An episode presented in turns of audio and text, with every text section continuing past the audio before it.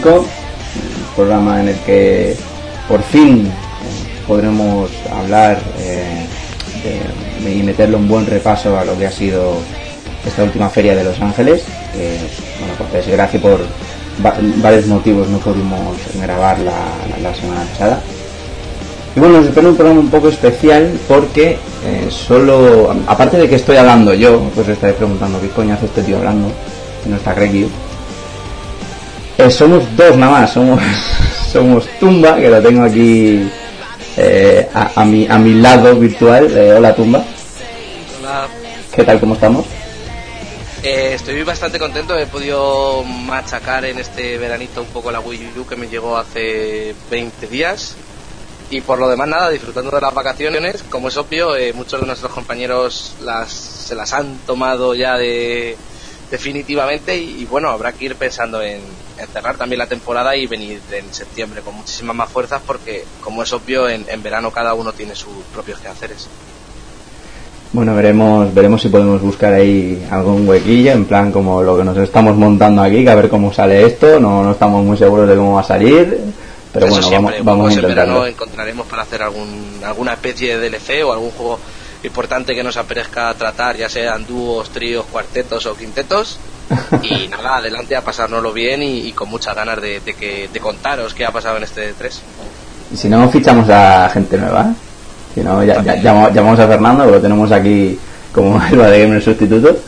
Y seguro que ya nos hace una, una buena labor, como siempre como siempre hace. Oye, pues eso no, no- Tienes envidia algunos, ¿eh? Con el, con el que te haya tocado una Wii U de, de gratis. Y ahora que hemos visto lo que ha presentado Nintendo en el E3, más, eh, más todavía, pero bueno.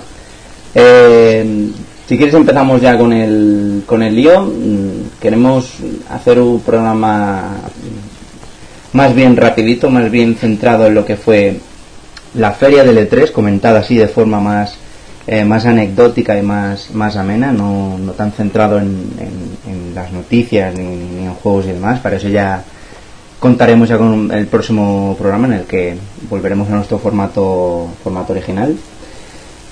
Ah, así que bueno, pegamos un repaso a lo que sería la lo que ha sido la feria de 3, repasemos la vigésima edición de la Electronic Entertainment- Entertainment Expo, que si no mala me mata, que bueno estuvo presente en el Centro de Convenciones de Los Ángeles la semana pasada, concretamente del 10 al 12 de junio, que fueron las, las conferencias, las conferencias previas y luego ya a lo largo de la semana que estuvo la feria ya más a evento cerrado, bueno que pudi- pudimos ver algunas cositas también a través de streaming, los que los vimos desde, desde casa. Pero básicamente lo más importante, lo que suele destacar más son, son las, las preconferencias ¿no? que nos monta cada, cada compañía importante. Eh, empezamos por la primera, que es la de, la de Microsoft. Yo he oído muchas cosas ¿no? de, de- Microsoft, pero so- sobre todo a nivel general bastante buenas, porque eh, no sé si os disteis cuenta todos que dejaron de lado aparte eh, bastante el tema de la TV TV Sports que tanto fu- fue criticado el año pasado y se dedicaron a lo que el público les pidió que es eh, juego juego tras juego tras juego tras juego y bueno dejando también Kinect bastante apartado que parece que no triunfa mucho entre sus usuarios y yo creo que fue algo bastante positivo de su parte no sé qué pensarás tú Tumba de esto Eh, sí, la verdad fue una grata sorpresa y yo creo que Microsoft además hizo las cosas bien desde el principio. Era la primera que, que tenía que salir. Hizo una, mm, una salida en una hora prudente, fueron las 9 de la mañana en Norteamérica, era una hora accesible para ellos, pero siempre se acordó de, del resto de públicos. En España pudimos disfrutarla a las seis y media y es algo, por ejemplo, que no, no se puede decir de Sony, que sí que planteó un horario mucho mejor para, para los norteamericanos, pero que, tocó en las madrugadas a lo largo del mundo. Entonces ahí a partir de, este momento yo que sé, Microsoft sentó las bases yo creo de lo que va a ser una corriente que seguirá en, los futuros E3 porque si bien esto es una expo para los inversores, los inversores lo que quieren es que haya un público detrás. Y Microsoft ha sabido yo creo que entender muy bien este en este momento el mensaje y llevar juego tras juego tras juego tras juego y, la accesibilidad y todas las cosas extras que, te dan para utilizar en tu salón. Al final son secundarias y nadie se te compra una consola para, para reproducir música. Claro, un poco eh, está volviendo poquito a poco feria tras feria lo que fueron los, los, los primeros ET, los antiguos, ¿no? Que era, que era más orientado a todo el público, más show, más fiesta, más a lo que viene a buscar la gente, a juego, juego, juego tras juego, y se deja bastante de lado eh, eso de E3 un poco más formal, mucho más serio, mucho más, como tú dices, centrado en los inversores y no tanto en el público. Eh, más destinados a un bueno que se vea un poco de su contenido empresarial y yo creo que esto es algo positivo porque si lo que está hay que hay que desterrar las cifras porque es algo que, que llena muchas horas y medias horas y 15 minutos de muchas conferencias y al final lo que hace es que el público que está viendo se aburra, que al final la sensación de victoria de una u otra compañía se diluya un poco por esos ratos tan pesados y tan casinos que nadie queremos ver. Y aquí Microsoft ha dado en el clavo juego tras juego tras juego con mejor o peor intensidad pero pero juegos. Bueno pues si quieres empezamos repasando los juegos eh, que, que, salieron en la conferencia que, que dieron a conocer o los más destacados para, para nosotros y los vamos comentando.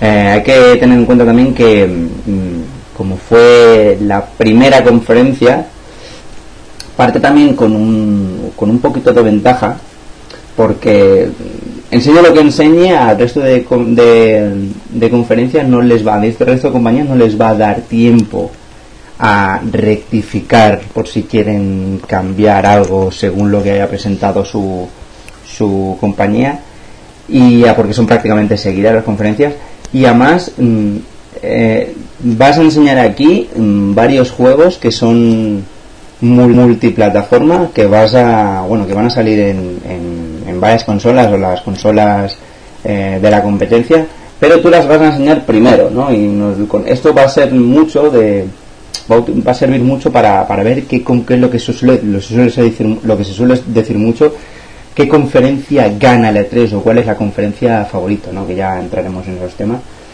como por ejemplo es el caso del juego que abrió el, en la conferencia de Microsoft eh, Call of Duty Advanced Warfare, el juego en el que tenemos a tendremos de protagonista a Troy Baker y a Kevin Spacey como, como antagonista que ya lo ya, ya, ya fue anunciado varios meses antes la verdad es que no somos mucho de, de Call of Duty pero bueno han, han intentado eh, coger eh, poco del tema futurístico que ya veíamos en, en, Titanfall, eh, porque tenemos eh, armas, armas futurísticas, tenemos exoesqueletos, tenemos trajes eh, con el que podremos ir saltando, tenemos jetpacks.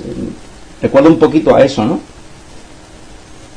Eh, sí, es, es prácticamente la prueba de fuego de Sledgehammer, que es la tercera compañía que se va a dedicar a partir de este momento a sacar Call of Duty. Yo no sé ya si el plan es que cada tres años una de las tres compañías saque un Call of Duty y bueno, ellos han apostado por una estética un tanto futurista que como tú bien dices les, hable, les abre muchas posibilidades, el uso de jetpack, de tecnología, de armaduras bípedas. Yo creo que un poco incluso leyendo el mismo mensaje que leyó Titanfall hace un par de años, que al público le apetecía ya pasar a una nueva generación de, de shooter, una generación más futurista y bueno, estaremos a la espera de, probarlo y de comprobar si definitivamente apuestan por, por un nuevo motor, por nuevas posibilidades, por mapas más amplios o volverán a repetir la, las fórmulas que también han funcionado con cifras multimillonarias. Como tú bien dices, es una etapa importante para la saga Call of Duty, aunque bueno, todo el mundo nos quejemos de que cada entrega sea copy-paste del anterior. Pero hay que tener en cuenta eso, que es el debut de Sledgehammer en la, la saga y bueno, a ver cómo lo hacen. Lo del nuevo motor y demás, pues, yo creo que de momento vamos a olvidarnos. Pero bueno, yo creo que pueden, ten, pueden empezar a meter ya interesantes novedades para que Sledgehammer se haga, se haga un nombre, ¿no? Como, como ya lo tiene eh, Treyarch y Infinity War. Bueno, pasamos a otros títulos. Sí, eh, la, Call of Duty al final no es algo que, vayamos aquí a descubriros eh, el telón de, fondo. Eh, se sabe lo que se sabe y lo que no lo podemos intuir. Es una de las franquicias que estos últimos 10 años ha sido prácticamente el rey, prácticamente, o sea, prácticamente conjunto Mario y algún juego más, pero, pero no hay mucho más que decir. Bueno, pues pasamos a otro. A ver, Happy Wars estuvo eh, enseñaron en la, en la, en la conferencia. Ya, mm, ya había salido este, esta, especie de curioso hack slash ¿no? en tres dimensiones que recuerda un poco a, bueno, a lo que sería la premisa jugable de Castle Crasher, pero en, tres dimensiones, ¿no? que es mm, multijugador, un montón de muñequitos en la, en la escena y eh, mucha guerra, ¿no? Eh, a mí este tipo de juegos personalmente me encantan porque yo soy de las personas que se meten en la cama y les apetece echar una partida rápida con las luces apagadas, nada que te caliente la cabeza, algo que sea muy frenético, que sea muy divertido, que puedas eh, cerrar en el momento que te entre sueño, no tengas que estar buscando que si checkpoint, que si me tengo que acordar de evolucionar esto o de aquello. Y, ya está, el contenido que ofrece es claro, dinámico, fresco y bueno, con muchos aires de lo que de lo que pudimos disfrutar hace un par de años en, en PlayStation 3, el Fast Princess, pero simplemente visto desde arriba encontraremos multitud de, de tipos diferentes jugables. Estará seguramente el espadachín, estará el mago, estará el arquero, estarán, estarán y a darnos caña. Vale, pues no mucho más que comentar por aquí. Eh, Killer Instinct, es una de las una de las franquicias que mm, más fuertes ahora mismo exclusivas de, de Xbox One, que es uno de los, bueno, de los, de los títulos de lucha que salieron, que se anunciaron exclusivos cuando salió la consola. Aquí, bueno, ya, ya ha salido. Como sabéis, el juego tiene un formato free to play en los que los personajes. Eh, tenemos un personaje gratuito que va rotando según eh, pasa el tiempo y bueno, poco a poco se van incluyendo nuevos personajes, un poco lo que lo que tienen los eh, Soul Calibur, los Wars. Y bueno, en este caso se anunció el personaje TJ Combo, que es el, es el boxeador de, de Killer Instinct, ¿no? el, el Dudley de, este título. Y bueno, un pequeño gameplay ahí para, para confirmar que le siguen dando apoyo al juego y que no y que no se están olvidando de él y poquito más la verdad pero bueno un poco un poco para que se tenga ahí un, poco de presencia este título que la verdad es que está, eh, está triunfando bastante el juego sigue ahí Sí, sí, y poco Nada, recordar que el juego sigue ahí, darle, darle cinco minutos también para rellenar un poco lo que es es la conferencia, la, conferencia y, nada, no, no creo que no vimos ninguna propuesta jugable eh, muy diferenciada de, de, lo, de lo que es el Killer Instinct en sí, de lo que es la base. Y bueno, para el que le guste este tipo de, de videojuego, yo creo que es una gran noticia porque es un, es un modelo muy, muy atractivo para, para tenerlo en casa y para írselo muy, muy atractivo para, para tenerlo en casa y para ir comprando lo que, lo que vas necesitando. Pues sí, como tú dices, es un modelo bastante atractivo y más que nada sobre todo porque luego el juego cuando lo compras, lo vas comprando todo, aunque sea un poco por piezas, mm, no te suele salir muy muy caro y sigue saliendo bastante más rentable ¿no? que, que el, resto de, juegos. Luego, bueno, enseñar un poquito Forza Horizon 2, eh, la saga de simulador de conducción eh, exclusiva de, de Microsoft, enemigo directo de, de Gran Turismo. Eh, nada, eh, confirmaron algunos datitos, como, bueno, se pudo ver el, motor gráfico, em, que será una, una secuela que incluirá más de 200 coches, em, clubes de más de mil miembros, un poco lo que serían los clanes, pero, pero aquí, y bueno, la fecha de salida que llegará el 30 de septiembre a Xbox One y Xbox 360. O sea que tenemos un tenemos un Forza. esto, mm, a mi modo de, ver, es un es una clara es una clara opción más de que Microsoft ha estado escuchando a los fans y recordamos cuando salió el, el Forza para la nueva Xbox One venía con con unas características recortadas ante, o sea, en comparación a la anterior entrega de, Xbox 360. Venía con pocos coches, con pocos circuitos, la gente se quejó un montón y ahora han dicho, bueno, pues vamos a presentar este título, vamos a decir las cifras, vamos a presentar 200 coches, más de 1000 clubs, vamos a hacer un juego gordo, gordo, gordo, gordo, gordo para compensar la cagada que, que a mi juicio fue el lanzamiento de un título tan corto como fue el anterior. Pues pasamos de mm, Forza Horizon 2 y tocamos Wolf, ¿no? Un título eh, con una idea, una propuesta bastante, bastante interesante que puede recordar a Left 4 Dead 2, shooter en primera persona en la que multijugador en la que podemos elegir estar del bando de los cazadores o, monstruos y bueno claro porque recuerda Left 4 Dead 2 porque viene vienen de los mismos de los mismos creadores. Y y nada ya vimos hace unos unas semanas antes de que lo presentaran otra vez en el E3 un in-game bastante largo y explicativo en la que podíamos ver cómo el rol de cada uno de los, de los miembros del equipo y lo que tenía que hacer el monstruo, la estrategia. Y la verdad es que al que le gusten este tipo de, de juegos que estén, están orientados principalmente al cooperativo con su parte competitiva también em, se les puede asegurar diversión a, a, tope a ti Tumba que también te gusta mucho Left 4 Dead Mm, ¿Qué te ha parecido este juego? A mí me tiene eh, hipeadísimo desde el primer momento en que salieron las iniciales. Yo llevo unas 175 horas que se dice rápido a Left 4 Dead 2. Me lo he pasado de todas las maneras conocidas e incluso anoche estuve jugando y, bueno, eh, a mí me sigue divirtiendo como el primer momento. Me encanta la, la idea de, de, coordinarte con gente que no conoces, que mm, aplica nuevas estrategias a cada momento porque la inteligencia humana siempre será será mejor que la que la electrónica y, nada eh, a esperar que sale de todo esto yo espero un, gran éxito que además sea compatible con el con el workshop o sea con los mods de la comunidad porque eso hará que sea un título eterno prácticamente como es Left 4 Dead 2 sigo echando de menos un Left 4 Dead 3 por, por seguir un poco con la, con la historia y por la, con la tónica que ya conozco pero estoy encantadísimo con este Volver. De momento de mods no sabemos nada, lo que sí sabremos es que bueno será multiplataforma, pero que tendrá contenido, tendrá beta, tendrá contenido adicional en exclusivo para Xbox One.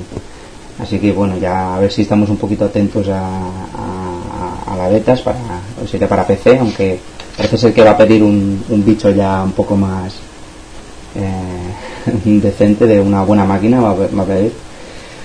Bueno, pasamos de ti. Sí, sigue, sigue. Eh, es uno de los daños colaterales de, la nueva generación de consolas que también sube un poquito el techo de lo que de lo que es PC y bueno si vas a sacar un título con con texturas 4K con unos gráficos más alucinantes pues es lógico que el PC también tenga que, seguir estirándose por ahí aunque como todo el mundo sabe el PC irá por delante mensaje PC ahí para que lo tengan claro no compres cuál es la mejor consola de, de la nueva generación compras un PC Y bueno, le toca el turno. Eh, sí.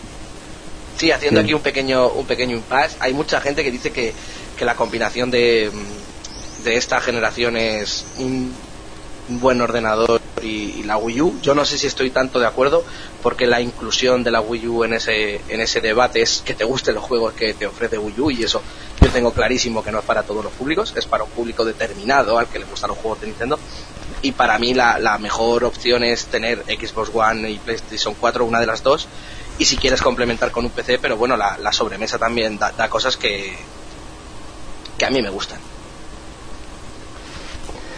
Pues bueno, pasamos al seguimos con, sí, seguimos con Microsoft, pasamos al siguiente título, uno que el, estamos ya un poquito, la gente empieza un poquito ya a cansarse, pero, pero a mí me da la sensación de que esta nueva esta nueva entrega está está interesando está gustando bastante. Estoy hablando de Assassin's Creed Unity el juego la, la famosa franquicia de Ubisoft de los Assassins ahora ambientada en el, en el siglo XVIII en París durante la Revolución Francesa que yo pienso la verdad que es una época que la que le pega bastante el movimiento de los Assassins y demás más que nada porque si tuviésemos que describir con una palabra esta época sería eh, revolución.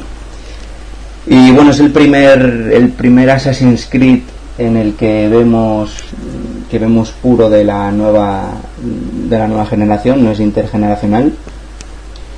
Y una cosa que impactó bastante, que enseñaron en el, en, el in-game de Assassin's Creed, eh, fue, fue la cantidad de, elementos y NPCs que podemos encontrar en el, en el campo de, de en el escenario, ¿no? Porque eh, recordemos que tiene también funciones multijugador y que bueno podemos ir podemos hacer las misiones podemos hacer las misiones acompañados de, de otros amigos como ya pudimos ver en la, en la, en la demo directamente en la feria. Pero aún así no vi que hubo no vi que había bajada de, frames ni, nada por el estilo por el tema de ser multi. Lo vi todo bastante fluido no sé si me estarían engañando lo estarían lo estarían reproduciendo todo en un, en un PC de la NASA pero fue sorprendente la cantidad de, de, gente, ¿no? Era, era una especie de, plaza y había, había una ejecución en la cual los asesinos tenían que impedirla.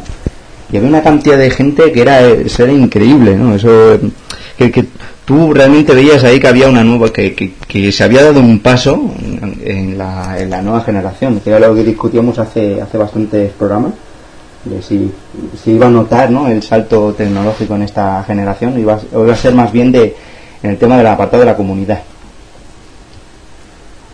Sí, bueno, de hecho la voz en off que nos narra el vídeo que nos presenta Unity dice que, la gente tiene su propia inteligencia artificial, que cada uno reaccionará de una manera distinta a los acontecimientos que, sucedan. Y bueno, yo creo que hasta un pulpo podía vaticinar que después de la revolución norteamericana, de, la guerra de independencia de allí, pues, bueno, de la revolución norteamericana no vamos a entrar en detalles, porque me haré un lío al final, y, que venía la, la Revolución Francesa.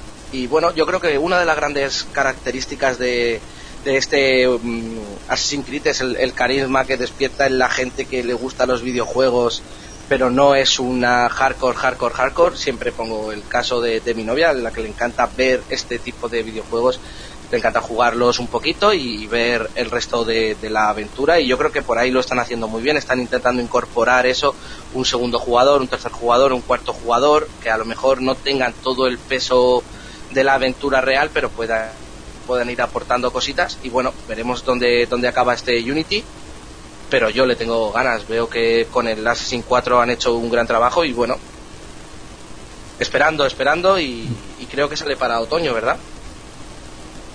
Pues sí, no, no, sabemos, pero creo que sí que salía para este mismo año, sí que supongo que será la fecha en... Sí, sí, sí, salía, salía en otoño de este mismo año, no, no, no sé ahora mismo una fecha, un día en concreto, pero sí que sale este, este, este otoño de este mismo año, así que la verdad es que los fans de Assassin's Creed tienen aquí una buena, eh, una buena baza de compra eh, como tú dices, yo también creo que sea un, es un título que a pesar de que todo, una saga que a pesar de todos los fallos que sigue arrastrando entrega tras entrega, que afectan lo que son un poco las mecánicas jugables, ¿no? que son así más bien sencillitas, que podrían llegar a ser un poquito más de lo que son, pero que no se puede, no puede desmerecerse su, eh, la gran calidad ¿no? que, lo, que lo rodea, la ambientación esa tan cuidada histórica que, siempre que siempre los caracteriza.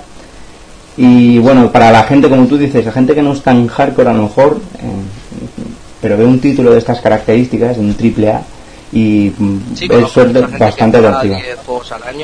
Y Assassin's Creed es uno de ellos. Y otra de las cosas es que yo creo que esta época le sienta como niño al dedo. los problemas que, por ejemplo, arrastró Assassin's Creed 3 es que en aquella época en, Norteamérica las casas no tenían más de dos pisos, prácticamente estaban separadas por un buen tronchón de calle y claro, eso complicaba mucho lo que es la dinámica jugable del personaje. De hecho, al final incluso tuvieron que, que, añadir árboles y poder trepar por los árboles para darle un poquito más de movimiento al personaje, pero claro, París no, París es otra época, viene de otra cultura distinta, las estructuras arquitectónicas tienen ya varios siglos, hay catedrales altísimas, edificios altísimos, y eso beneficia y mm, redecora muy bien lo que es la dinámica Assassin's Creed, porque además París es una de las ciudades que las plazas son muy abiertas y están muy rodeadas por edificios, hay mucha concentración, y yo creo que esto va a ser una maravilla.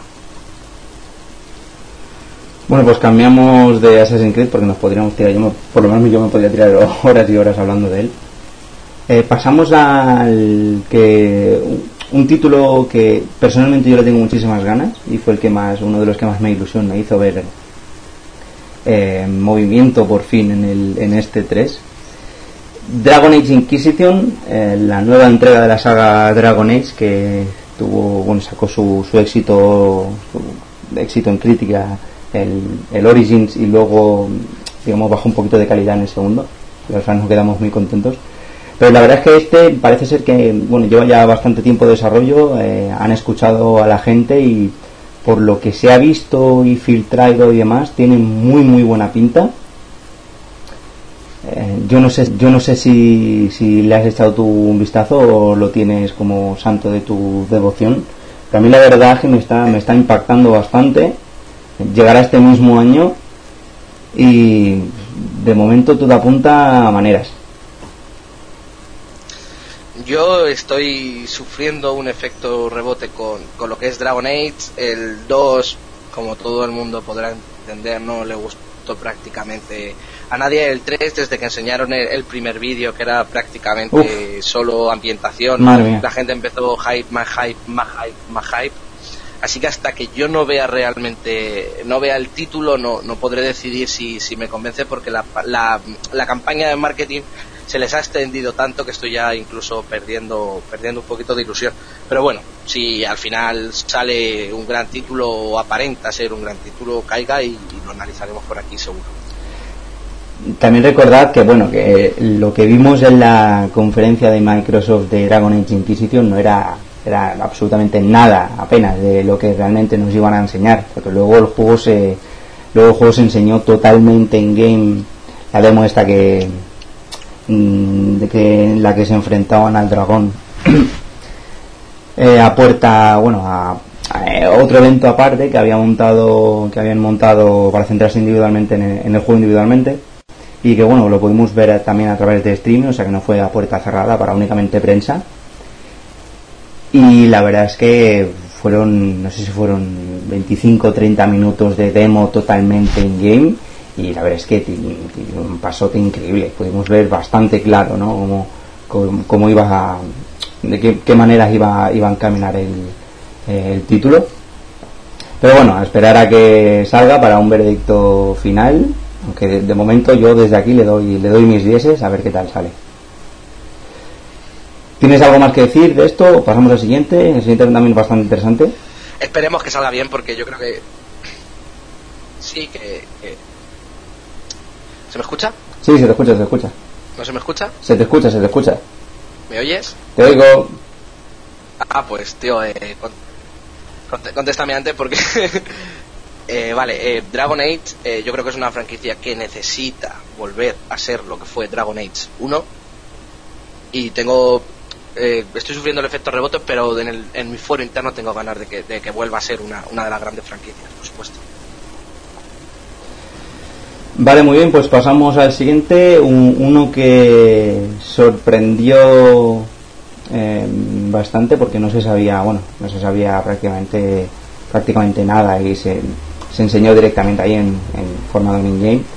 Eh, Sunset Overdrive, Mm, exclusiva de, Xbox One que llegará llegará este mismo año el 28 28 de octubre con toques multijugador.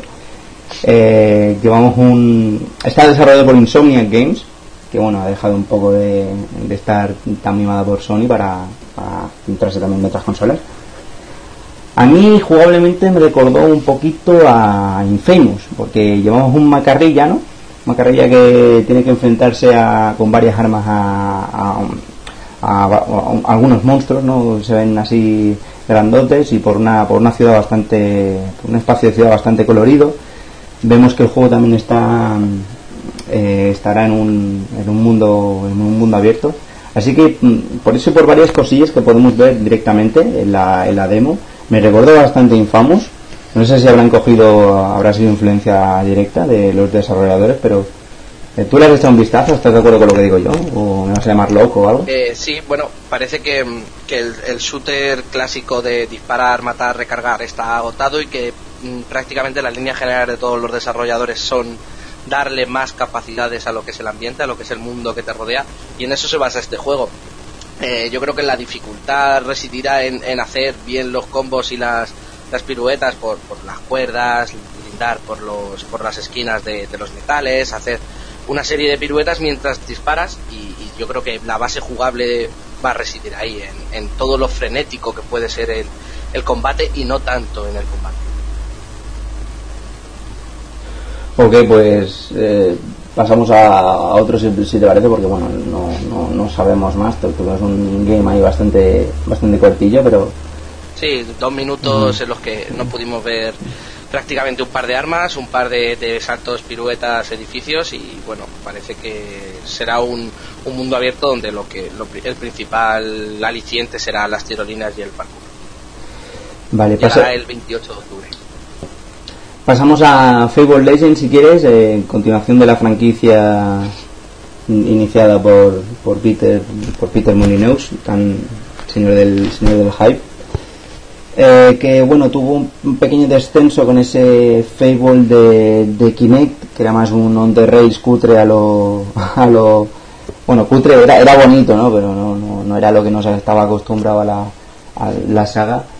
Eh, a lo en crisis y bueno esto vuelve un poco a lo que es su, su premisa jugable inicial bastante bastante bonito por lo que podemos ver y jugablemente mm, parece ser que bueno que lo va lo va a volver a hacer y nos va a traer un buen eh, action RPG como los que como el bueno como el 2 o como, como ya ya casi no tanto el 3 una de las eh, exclusivas de Xbox más, más potentes, para, sobre todo para el público, el público más hardcore.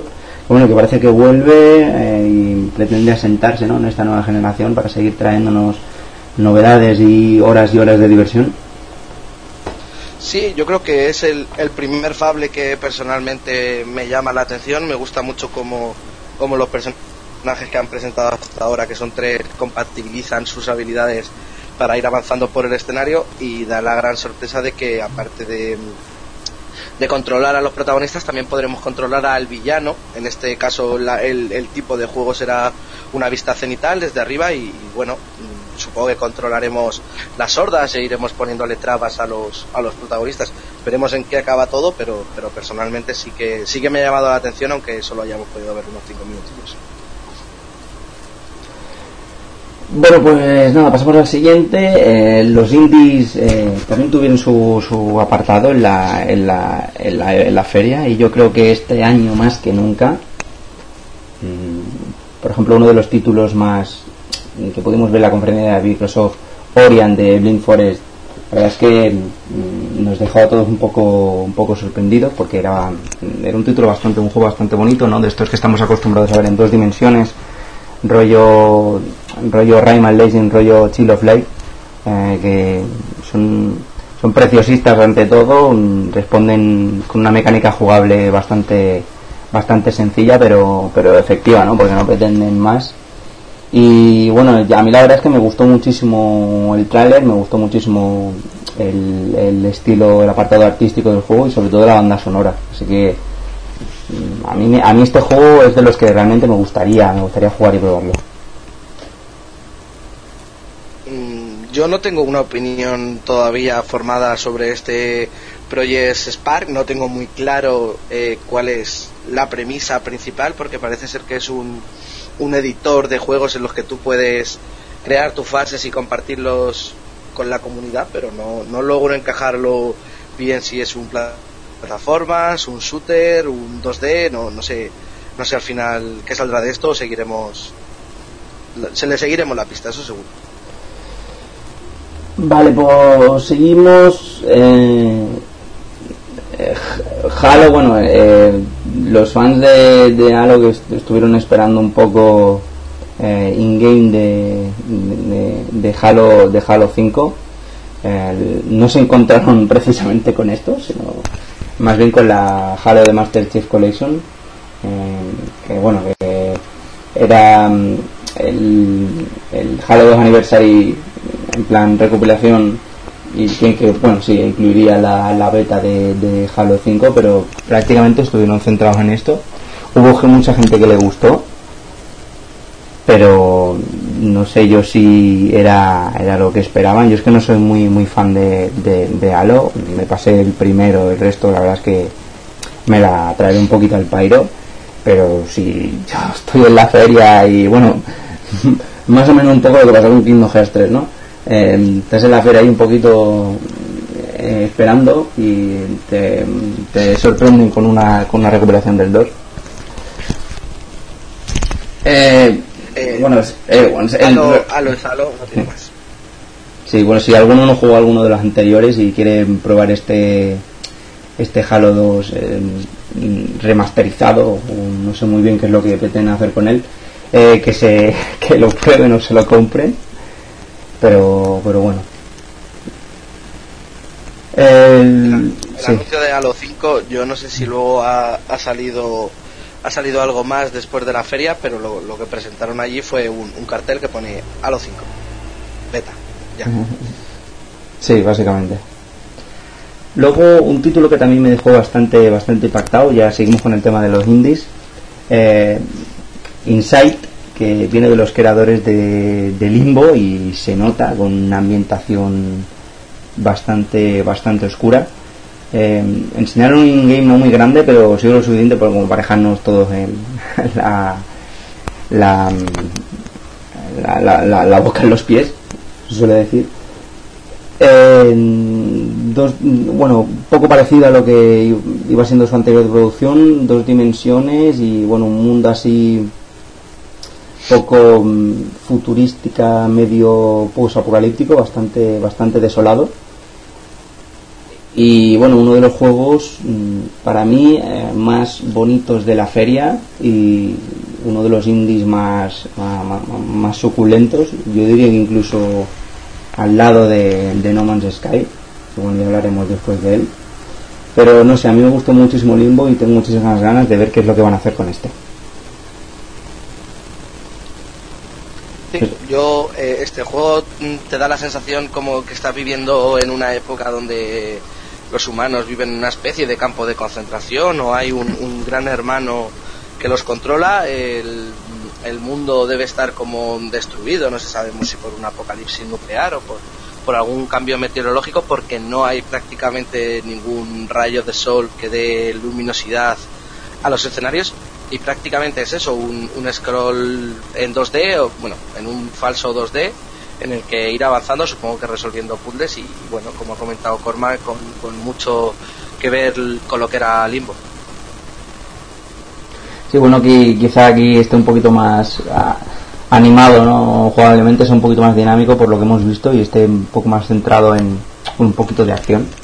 Porque Limbo, tan, Limbo era eh, prácticamente todo puzzles y, y, era más bien quieto en ese, en ese sentido. Bueno, otro al que, el que gustó, gustó bastante su, su presentación, que bueno, tampoco se olía a leguas, no, no fue tampoco ninguna sorpresa, pero que decepcionó por el tema de que fue una, una CGI nada más. Eh, Rise of Tomb Raider, el continuación directa del, del Tomb Raider que el reboot ¿no? de esta generación, para muchos uno de los mejores reboots que ha habido eh, en esta en este en esta época. Mm, no es mi no es mi Tomb Raider y, eh, ideal, no, como no, para mí no llega a, la, a, lo que fueron los antiguos pero bueno mejor esto que, que nada y aún así es un, un juego en la cual que tiene bastante bastante calidad un poquito siguiendo el hilo la jugabilidad de Uncharted y bueno el primero fue un gran título y este no, no dudo que, que, sea otro lo que pasa es que no nos dejaron nos dejaron con las ganas en, en la presentación de, del juego porque lo único que podemos ver es un poquito su cara y un, una CGI sin nada en game de apenas un minuto. Exacto, lo único que podemos corroborar de este Rise of the Tomb Raider es, right. Es que su apartado gráfico, por lo menos lo que hemos podido ver en este vídeo, es sobresaliente. Me sigue, a mí me sigue llamando la atención cómo son capaces de demostrar emociones en la cara de, de, los dos personajes que vemos en, en este vídeo. Y bueno yo sí que voy a seguirle sí que voy a seguir la pista porque sí que me gusta lo que han hecho con, con estos nuevos Tomb Raiders. Me parecen muy adaptados a la época ahora mismo que estamos viviendo en el mundo. Sí que es verdad juegos, sí que es verdad que Rise of the Tomb Raider fue uno de los ejemplos de, juegos en los que la cantidad de juegos de este cubo este 3 que a mí me pareció me pareció muy sano eh, que es que nos mostrasen títulos de gran calibre como, como este o como algunos otros más, como el propio Uncharted 5, que enseñaron únicamente una CGI y lo dejaron ahí.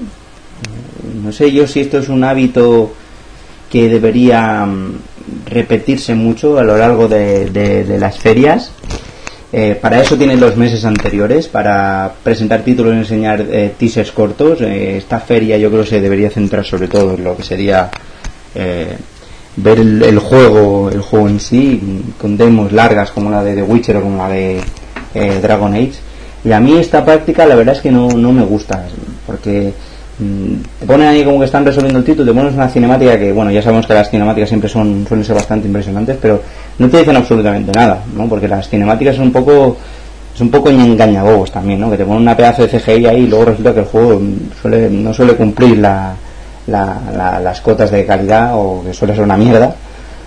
Pero, no sé, a mí eh, eh, es una práctica que, no, no, no, me gustó. Ya lo haremos después cuando hablemos de las, de las tres conferencias en general pero a mí esta no, no me hizo, esto no me hizo muchísima gracia.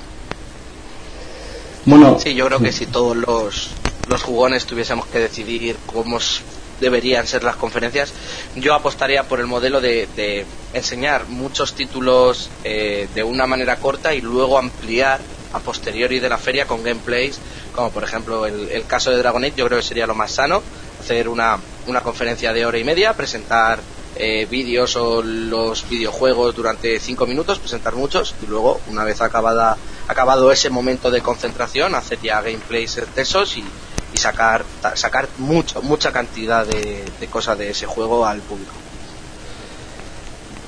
Bueno, ellos son los expertos, ellos sabrán lo que hacen. Eh, nosotros lo, ya lo que nos gusta ya es, es, otra cosa, que supongo que es lo que le gusta, lo que le gustaría a todo el mundo. Eh, The Witcher Will Hunt, plato fuerte del E3 y uno de los juegos sin duda más esperados. Eh, la continuación del Brujo de Gerald de Rivia, que sale, se retrasa para, para el año que viene. Aquí lo hemos podido ver mm, bastante bien en un in-game eh, larguillo y, bueno, presentado varias veces en varias conferencias. Eh, yo le tengo muchas ganas de este, este juego, yo creo que todo el mundo, y bueno, ¿qué, vamos a decir, no? De, que, ya la gente no, no sepa, es luce bastante impresionante. Así que nada más mm, queda esperar a ver si se, cumple, ¿no? Con todo lo que, todo el hype que está metiendo CD Projekt a sus, a sus fans. Sí, yo le, tengo tantas ganas que, me está sucediendo la cosa de que no quiero que enseñen cosas, no quiero ver más, quiero disfrutarlo todo cuando me lo compre desde el primer momento, no quiero saber nada. Quiero cogerlo, sentarme en mi habitación, cogerme una, un refresco, una bolsa de patatas y ponerme a jugar tranquilamente el tiempo del que disponga. Y, bueno, yo sé que hay mucha gente que piensa como yo, que, ante determinados títulos y ante determinadas compañías, lo mejor es esperar a que salga el título y disfrutarlo a tu ritmo y no que te vayan soltando vídeos todos los meses y al final cuando vayas a jugar digas esto lo he visto en este vídeo, esto lo he visto en aquel vídeo, ahora sale un oso, ahora sale un tigre, ahora te cae un rayo. Veremos. Sí, bueno, por suerte es un título de duración bastante extensa y con una amplia posibilidades, así que yo creo que aunque te enseñen ahí, te metan en un gameplay de media hora no vas a ver ni el 10%. Pero bueno, yo estoy yo estoy yo estoy estoy contigo y bueno, nos toca esperar. Eh, luego, ¿qué más? A ver, eh, para no extendernos mucho, eh, Phantom Dash, ¿no? Que, enseñaron también CGI, un poco resurgir de esta franquicia de Hagan Slash Brawler en, 3, en 3D. Mm, a ver un poco cómo sale uno, otro de estos títulos que no enseñaron absolutamente nada jugable.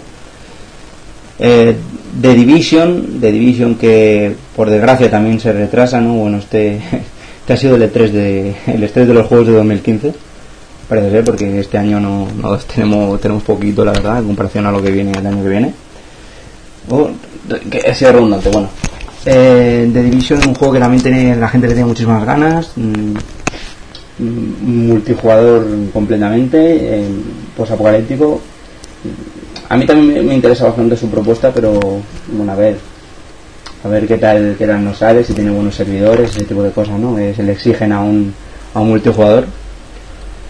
¿Tú, ¿Tú te has fijado en él? ¿Qué, qué te ha parecido? Eh, me, me, parece un, un, videojuego con una propuesta jugable bastante sólida en cuanto a, a shooter se refiere. Me, me, parece que tiene una ambientación muy muy correcta, que los escenarios sufren una destrucción moderada, no, no alcanzan cotas de, de otros videojuegos, pero pero es un juego que me da la sensación de sólida, de sólido el sonido de las armas, el movimiento de los personajes, la configuración de los mapas, que tan importante es a la hora de, de desarrollar un buen shooter, así que yo, yo lo espero con muchas ganas. Vale. A ver, eh, más Scalebound, eh, Scalebound también, bueno, otro otra CGI. Eh, sí, es verdad, la idea tiene, tiene muchísima buena pinta. En Platinum Games se queda camilla. Eh, luchar contra criaturas gigantescas en plan Monster Hunter, pero, pero de momento no hemos visto nada, así que poco creo yo que podemos eh, opinar. Y bueno, por último. Mmm, sí, un segundo. Sí. El, el, gran dato de, de, este Scalebone es la propuesta es similar a la de otros muchos títulos. Una cuadrilla luchando contra grandes monstruos. La idea y lo que, lo que más ha sorprendido es que sí que podremos, o eso parece, controlar a priori algunas, algunas de las criaturas gigantescas para enfrentarnos a otras criaturas gigantescas. Bueno, pues a ver, a ver qué tal sale. Yo hasta que no me enseñen nada de, de, del juego, pues poco voy a poder, voy a, voy a, poco voy a decir poco voy a opinar. Y bueno, eh, lo último, Crackdown 3, juego de, de acción, tercera entrega de, de, la saga de acción tan, tan laureada que tanta gente espera. No soy muy fan yo la verdad de esta de esta franquicia exclusiva para la consola de, de Microsoft. Eh, pero bueno, no sé si tendrás tú un poquito de, más idea que yo. Eh, la gente lo espera con muchísimas ganas y es lo, lo, es lo importante, ¿no? A ver qué, qué, más nos pueden enseñar, porque no ha sido mucho. Solo conozco opiniones de, de sobre Crackdown 2 que sí que esperan como agua de mayo este Crackdown 3, pero pero poco que opinar, no, no lo he visto cuando cuando salga si de verdad es un, un título sobresaliente, pues bueno, nos plantearemos si podemos escribirlo o no, según según el momento que sea claro. Bueno, pues finalizamos ¿no? con el repaso de esta conferencia que ha sido la verdad que bastante largo, aunque no lo, no lo desmerece, ¿no? Como ya hemos comentado en un principio, eh, Microsoft se ha dedicado a enseñar juegos, juegos, juegos y más juegos. Y así que ha habido muchísima muchísima cantidad en, en el poco tiempo que estuvieron aunque bueno comprimieron bien. Sí es verdad que yo por lo menos he hecho, he hecho un, echaba de menos un par de cosillas más. Eh, pero pero con lo que hay de momento bastante bien. Eh, dime, sí, dime. Eh, la, la valoración general me parece una una puesta en escena muy importante y muy sólida de Microsoft pero me llama la atención una pregunta que mucha gente me hace y bueno, y a la gente que no le guste el RPG de fantasía y el shooter, ¿a qué juega en la consola de Microsoft?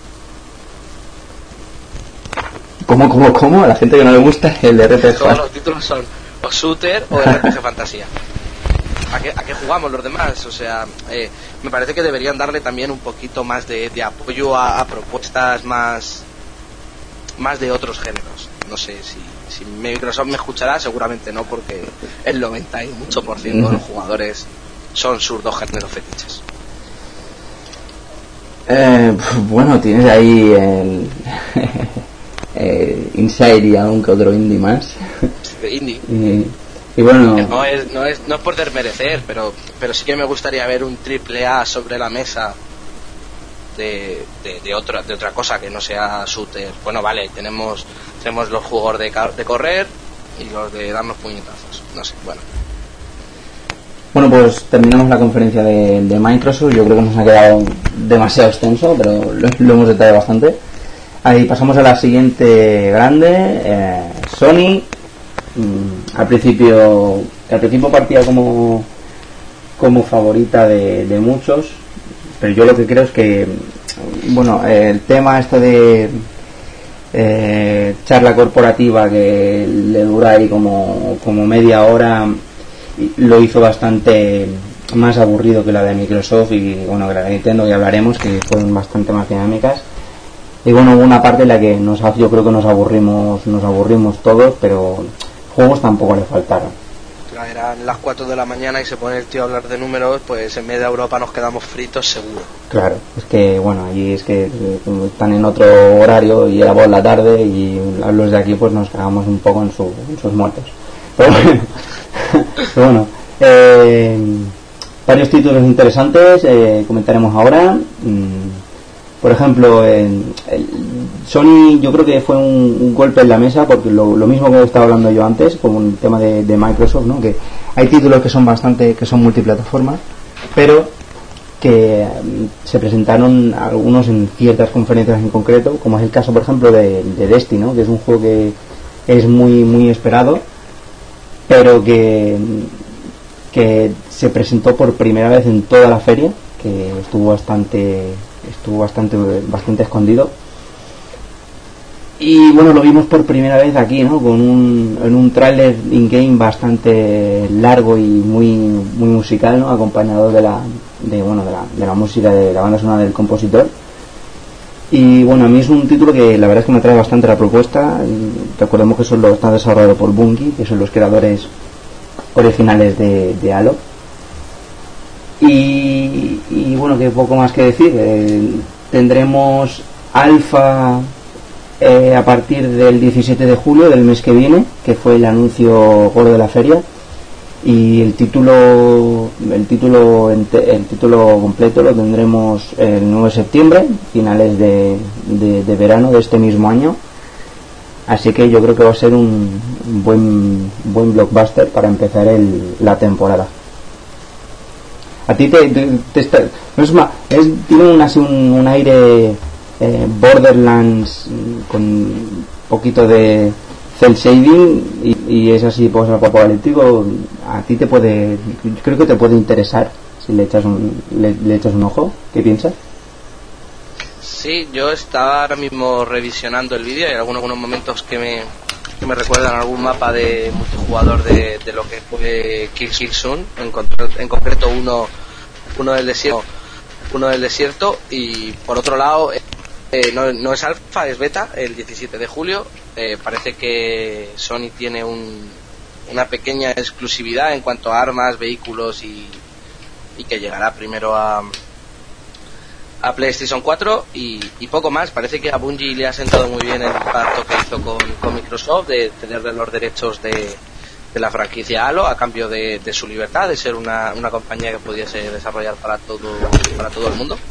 Y bueno, parece que, Sony ahí sí ha puesto los billetes y ha entendido que, que Bungie es, es una de las cinco empresas clave del sector en estos momentos. Sí, bueno, a mí es que mm, personalmente me, gusta bastante la idea. El tema de posapocalíptico está bastante de moda y bueno, si te lo meten en, en un shooter en primera persona y encima lo hacen MMO, a mí es que me, que me gusta el género y todo lo que tenga multijugador y bueno, para mí es uno de los grandes esperados de este año aunque bueno a ver un poco cómo le sale a Bangui porque la, propuesta es bastante bastante grande lo que promete.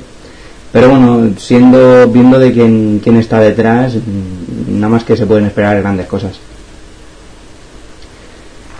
Luego Por supuesto, o sea, yo creo que esto es un, juego de, sobresaliente. Ellos lo han, lo han creado pensando ya en, las, las, cotas más altas sin, sin escatimar un euro, vamos, que van, van a por todas, van a ser el shooter de la generación. Luego, por otra parte, bueno, eh, hablando de, de, indies y menos aún en la conferencia de Sony, yo creo que no podía faltar, eh, no podían faltar los creadores de, de bueno, creador, eh, poco los títulos rollo rollo Journey o rollo o rollo Flower que a Sony tanto tanto le gusta enseñarnos. Y bueno pudimos ver en Winted que es un juego así bastante bastante bonito que eh, digamos controlamos a controlamos a dos a dos almas que podíamos manejar a cada una con, con un, con un joystick y saber si muy a través del viento, un poco, poco bastante, bastante bonito, ¿no? Es lo que es lo que seguramente sea, no creo que traiga nada más. Eh, así que en este en este aspecto el tema de, de indies de, por la parte de, Sony exclusivo quedó quedó bastante bastante cubierta. A mí me recordó un poco al juego este que le, que le gusta tanto a Lucas, ¿no? que es el, el Super Hexagon, que, ¿no? que tienes que tienes que como que caer desde abajo e ir cogiendo colorines pero, pero, pero bueno, con su propio su propia personalidad, así que a ver cómo, cómo sale. Que le gusten este tipo de, de, cositas, pues yo creo que le va a encantar. Que no, no creo que tenga más.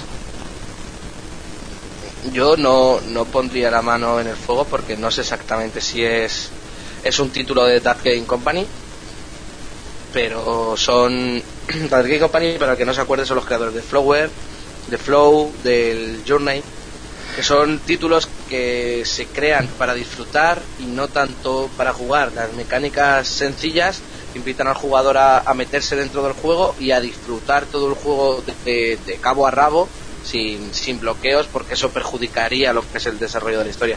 Yo creo que este es un título que, bueno, que se basa ya en, las típicas y archiconocidas leyendas del sol y la luna no pueden estar juntos, bla, bla, bla, bla, bla, bla, y, y bueno, para el que le gusten este tipo de, de contenidos más sentimentales que, que articulables o que complejos, pues yo creo que va a ser un título perfecto.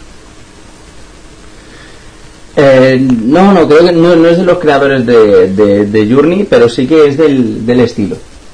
Es del estilo de, de, juego, ¿no? Que, mm, no, no es confirmado, no es, no es de los creadores de, de, Journey, que me diga al principio, pero sí que es verdad que recuerda bastante ¿no? a, a, Flower sobre todo, porque me parece que podías ir volando con la con la, los pétalos.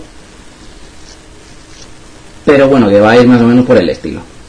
Luego otro, pasamos a otro tiro, otro, de las eh, de las bombas de, de, Sony. Este sí que fue una, una sorpresa. Yo la verdad es que ya me había olvidado de esta, creía que esta franquicia se había quedado un poquito olvidada en la anterior generación el Little Big Planet 3, ¿no? lo presentaron allí como, como bomba en la conferencia y bueno, qué decir, ¿no? Si eres, si eres Sonyer, eh, te guste o no crear, aunque sea solo para pasarte pasarte las pantallas, o si eres un eres un manitas y tienes mentalidad de, de arquitecto y te gusta crear mundos, Little Big Planet 3 es tu juego, ¿no? Y todo el mundo, todos los que hemos tenido una consola, pues nos lo hemos pasado bien en algún momento que otro con este con este juego. Una consola de Sony, claro. Mm, me parece eh, prácticamente uno de los de los mejores aciertos de Sony en, en estos últimos años. La idea de, Little Big Planet original quedó quedó agotada con lo que fue el segundo título sobre todo porque, claro, al poder realizar tus creaciones eh, se limitaba a las características de, de Sackboy. Por eso ellos inteligentemente han, han abierto este espectro, introduciendo eh, tres compañeros con habilidades distintas a las que tenía Sackboy y, y bueno, dándole ahora mismo, están eh, multiplicando casi exponencialmente las posibilidades de creación de, de, este videojuego. Estoy seguro, segurísimo que, que yo me lo voy a comprar, segurísimo que va a ser aclamado por, por la crítica porque entre quien lo hace, cómo lo hace y, el cariño que, destila cada, cada segundo de los vídeos que hemos podido ver no, no me deja otra cosa que, reconocer que es uno de los tres más grandes que ha presentado Sony este año. Sí, estoy totalmente de acuerdo contigo. Eh, yo o sea, no, no, se me da, no se me, se me da muy bien el tema de crear. No soy mucho de, de juegos rollo Minecraft y, cosas así. Pero, pero yo siempre que he jugado con, sobre todo con amigos, me lo he pasado, me lo he pasado como, me lo he pasado en grande y te, te echas unas risas, que no, no, no tiene más. ¿Quién no, ¿Quién no ha pasado ahí horas golpeando a sus amigos con la sartén? Que era lo más, lo más cachondo que tu y podía golpear a los demás y los estiraba para que se cayeran y cosas así. Es, genial. es, es, una propuesta que parece muy infantil, pero que te, te das cuenta que al final tiene una complejidad enorme. O sea, las posibilidades de que se derivan de, este título son amplísimas. Y echarlos al fuego también. Que divertido. Echarlos al fuego. Bueno, paso yo al gordo, ¿no? ya, ya le tengo, le tengo, le tengo muchas ganas a este, tengo muchas ganas de, comentarlo. Eh, desde que lo presentaron en el 3 del año pasado, pues se ha vivido en, ha vivido en eterno silencio. Habíamos podido ver ahí algún que otro gameplay filtrado, pero que lo veíamos mal y, y, demás. Pero aquí por fin lo hemos podido ver bien, quizá no tan no tanto como, como queríamos, pero lo hemos podido ver al fin y más o menos hacernos una idea de lo que tenemos. Eh, estoy hablando de The Order 1876 juego de acción de, Sony Santa Mónica, que ya llevan un tiempo, ¿no? Que tenían muchas ganas de hacer un, shooter o algo parecido. Y bueno, han decidido dejar God of War, por fin, aunque le hace falta ya un, un descansito a esta, esta, franquicia, pienso yo al menos. Y bueno, vienen con, con este con este juego de acción que viene de la está ambientado en la, la época victoriana que nos tenemos que enfrentar a, a multitud de monstruos y vampiros y ese tipo de, cosas. Lo bueno, lo, lo, que podemos destacar del tráiler es que jugaba mucho con el tema de las luces y las sombras y mm, gráficamente lo que pudimos palpar era una pasada. Era una pasada, eh, así que esto es uno esto es uno de los que de los exclusivos de los que en los que Sony apuesta muy fuerte y seguramente uno de los juegos más de más hablar en el año año que viene, ¿no? Que es el año en el que sale. Ya sé que tú estás un poquito harto de, de juego de tiros, pero ¿qué te pareció este? No, no, este, este en concreto me pone burrote y si Sony eh, no vende millones de consolas con un pack con este juego, eh, difícilmente PlayStation 4 podrá ser salvada. La verdad me parece una absoluta obra de arte, eh, sobre todo lo que es el diseño artístico, el diseño gráfico que, hemos podido ver, cómo están escogido la paleta de colores, cómo está escogido el diseño de, los edificios. Y bueno, lo que es jugablemente hemos podido ver un par de segundos ahí en el vídeo mezclando lo que son las CGI con los momentos in-game y poco más. Yo mm, parece que, que estoy súper ilusionado con determinados títulos, pero es verdad, hay 5, 6, 7 en esta conferencia que me han llamado muchísimo la atención y bueno, y ya hablaremos luego, pero yo creo que de Nintendo me lo voy a comprar todos. no sé, ahora, lo, ahora hablamos de Nintendo, ahora, ahora bien me acuerdo. Eh, a ver, sí, venga, pues seguimos con los shooters. Estoy firme candidato al GOTI, eh, y, lo digo y lo digo muy en serio. Mm, The Witcher 3 va a ser, yo creo, el rival a batir por todos. Yo creo que es ahora mismo el que el que está en, en primera posición, pero pero de Order, si sale bien, y es un juego largo, no, porque bueno, luego puede pasar que, sea el típico juego muy bien, muy bien, muy bien, pero son 5 horas. Si sale bien, eh, firme candidato a GOTI, te va a Pues eh, viendo la historia de la compañía y viendo el título, el tipo de, juego que es, yo creo que de las 9 horas no pasa. ¿eh? Pero vamos, fijo. Eso lo he dicho porque me podía temer algo, pero también hay que ver luego la rejugabilidad, la la dificultad, porque a lo mejor es nueve horas sabiendo exactamente lo que hay que hacer y tirar para adelante. Luego te lo pones ahí en hardcore y te tiras en una barricada. Normalmente son nueve horas la primera partida. Es que, es que son juegos a los que no, no les puedes pedir. No, más horas ya es cansa. Cansa, porque son... pues, yo en, eso, en eso discrepo, no tiene por qué. Siempre que, que el juego vaya ofreciendo alicientes, mejoras a las características, la historia se mantenga, tenga ahí su tensión, quieras saber qué pasa, que son, son propuestas de acción pasilleras bastante intensas que hacen que pasa mucho en muy poco tiempo y más puede llegar a la, repetición así que quizá mejor que se queden en ese en esa en ese, en ese tiempo en esa duración que no empiecen a aburrir y te dejan con un poquito de gusanillo que no que te dejen aburrir que es lo que normalmente hacen bueno, sí, eso de acuerdo. aburrirte y dejarte ahí con ganas de DLC, seguro. Eh, seguimos con, con tiros. Eh, para mí, bueno, viene la, viene la secuela de lo que fue para mí uno de los mejores juegos del año pasado. Far Cry 4, nos han cortado y lo han anunciado. Ya, ya vimos una, bueno, la portada antes de, del E3, aquí lo hemos visto, lo hemos visto en game. Eh, la conferencia, este se presentó en la conferencia de Ubisoft, pero fue una, fue bueno, otra, una, otra cinemática bastante, bastante escasilla que nos dejó a todos un poco decepcionados, pero luego, claro, luego llegó la conferencia de Sony y metieron aquí un in-game de 7 minutos que nos dejó a todos bastante con la boca abierta, con un bueno, una, un mundo totalmente nuevo, nada de repetir el tercero, ya, ya, no, ya nos veníamos ahí oliendo, pero no, para nada. Y, bueno, varios elementos como nuevos animales, podemos ver hoy un, no sé, un, un, elefante asesino, un rinoceronte que cogía y se dirigía contra un coche para estamparlo. La verdad es que gráficamente se ve bastante bien y tiene muchísima pinta en, todo. Eh, viendo cómo salió el tercero, yo creo que este no peor no le puede salir. No, yo lo, lo definiría en una frase y es que si tienes un amigo tienes que comprar este juego. O sea, es, eh, eh, Far Cry 3 en, cooperativo ya fue una de las, de las experiencias cooperativas más divertidas que yo he podido disfrutar y estoy seguro de que lo que nos han enseñado en Far Cry, Far Cry 4 van a seguir apoyando ese, ese modelo cooperativo, ese modelo de diversión en entornos abiertos, que por puedes ir a hacer misiones o simplemente puedes ir a liar la parda y a pegarte tiros con los colegas. En este ya también dijeron que se iban a centrar bastante en el multijugador, así que con eso vamos a estar, vamos a estar servidos. Bueno, paso al siguiente, quizá, bueno, esto, fue, fue bastante divertido, bastante, bastante irónico, ¿no? Porque fue, es totalmente lo contrario a lo que sucedió con el trailer de la primera entrega, de Tyson 2, ¿no? Nos pusieron un trailer ahí bastante, bastante cachondo, donde veíamos a un deportista que eh, iba bueno iba haciendo footing y poquito a poco se iba convirtiendo en, zombie mientras en su alrededor se producía el caos pero claro como tenía los cascos puestos pues no se enteraba mucho de nada.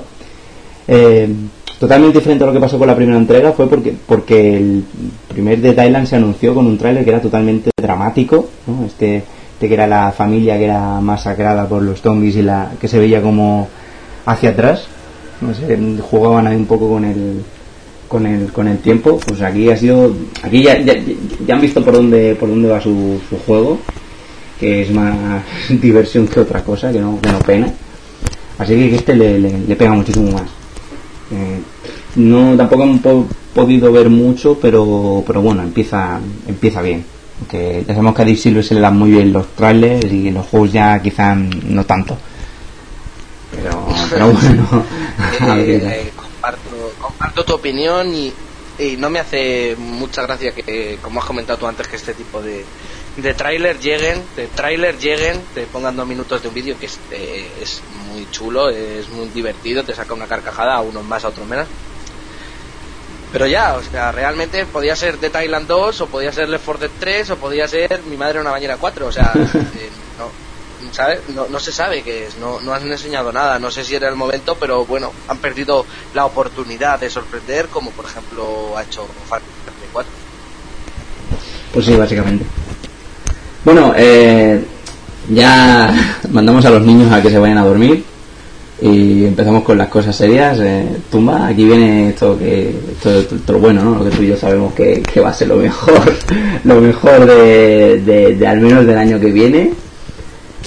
Eh, se desvela lo que al finalmente va a ser Project Beast.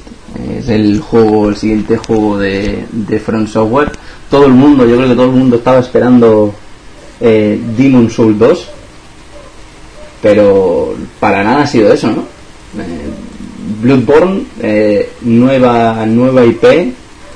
Ellos, a pesar de las similitudes, ellos han dicho que no es sucesor espiritual de Demon Souls, ni nada por el estilo eh, aquí en la conferencia nos enseñaron, bueno, pues un, una CGI larguilla de unos tres minutos, pero a puerta cerrada y filtrado y demás hemos podido ver eh, material in game y la verdad es que mm, yo tengo el hype por las nubes.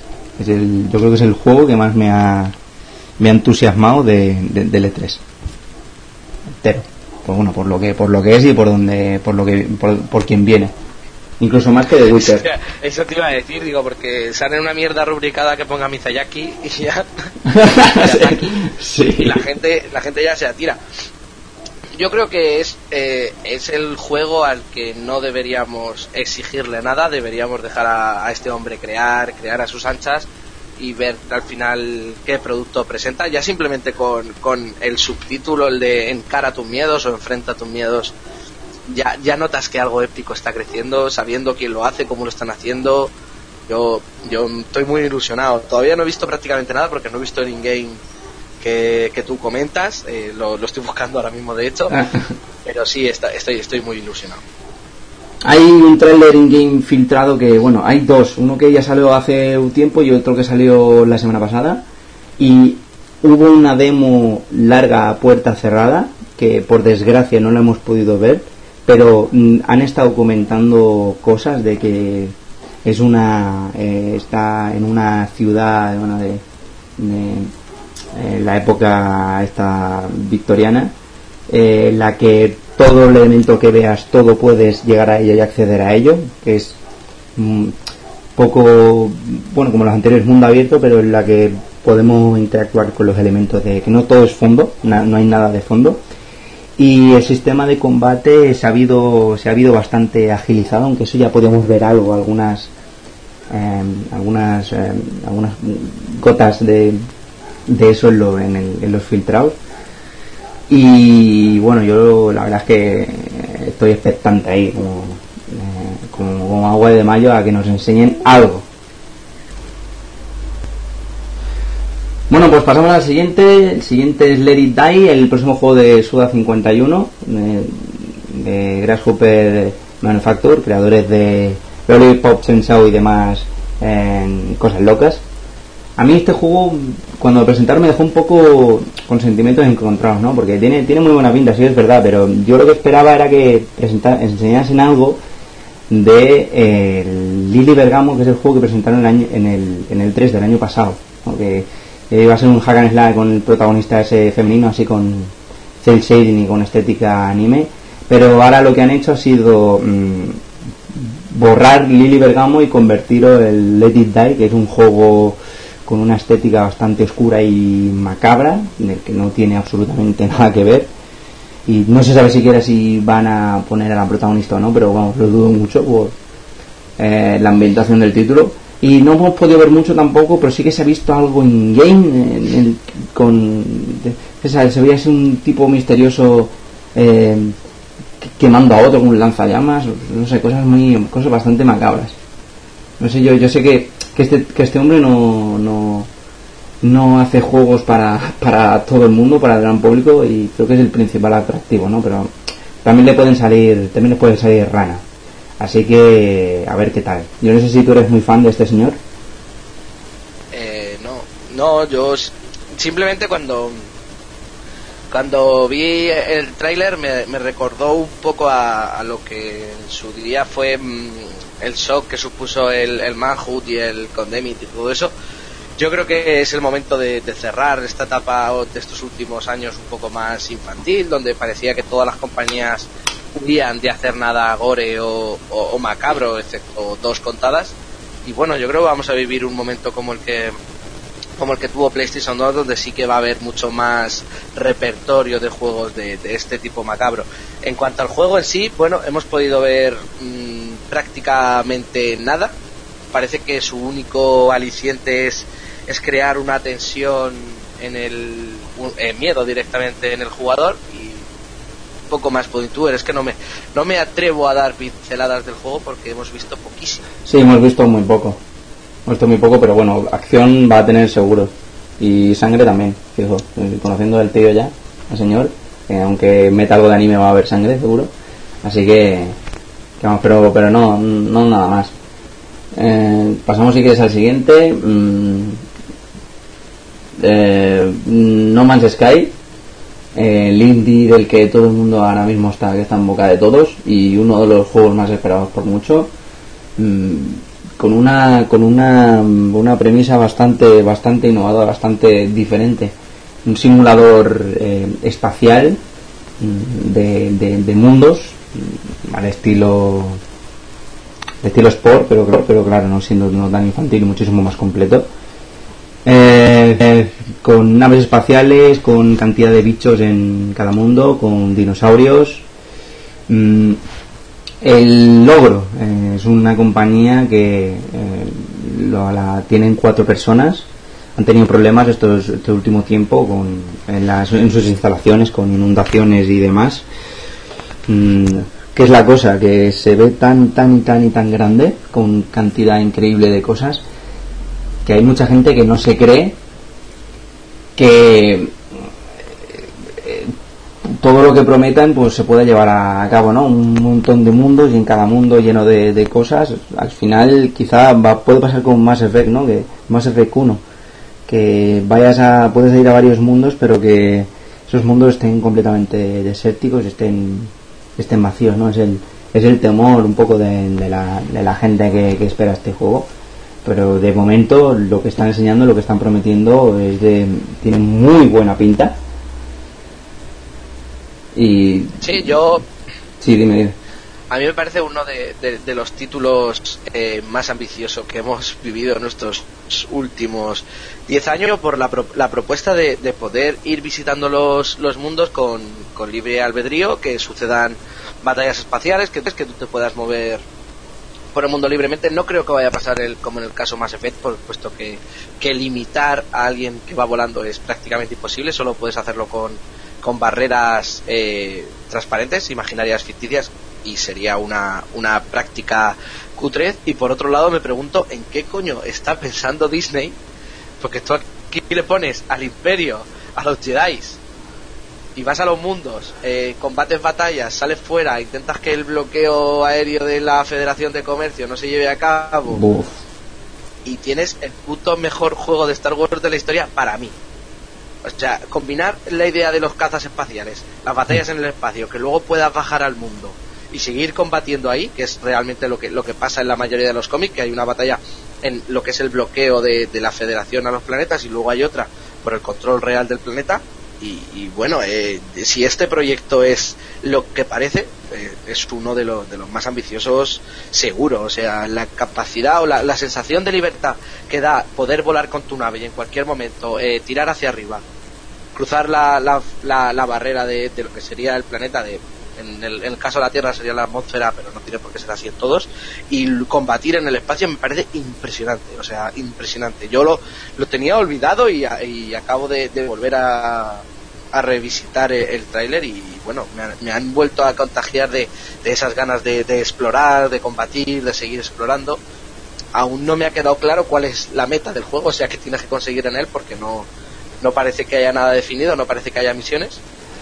Pero, pero me parece chulísimo. Bueno, tiene toda la pinta que el objetivo va a ser el mismo que el de Minecraft, o sea, ninguno, es lo que te dé la gana y, y pásatelo lo mejor que puedas. Y a lo mejor hay algún tipo de, bueno, no sé, de, de recolección o de conquista o, de algo, o aunque sea mata todos los bichos del planeta.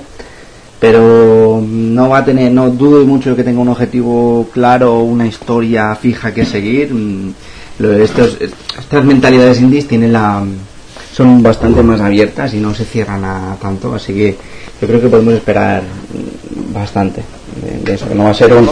ya, que los compre Disney ya, que la, la saga de los cómics a la X de Star Wars a mí me parece genial, tienen que hacerlo.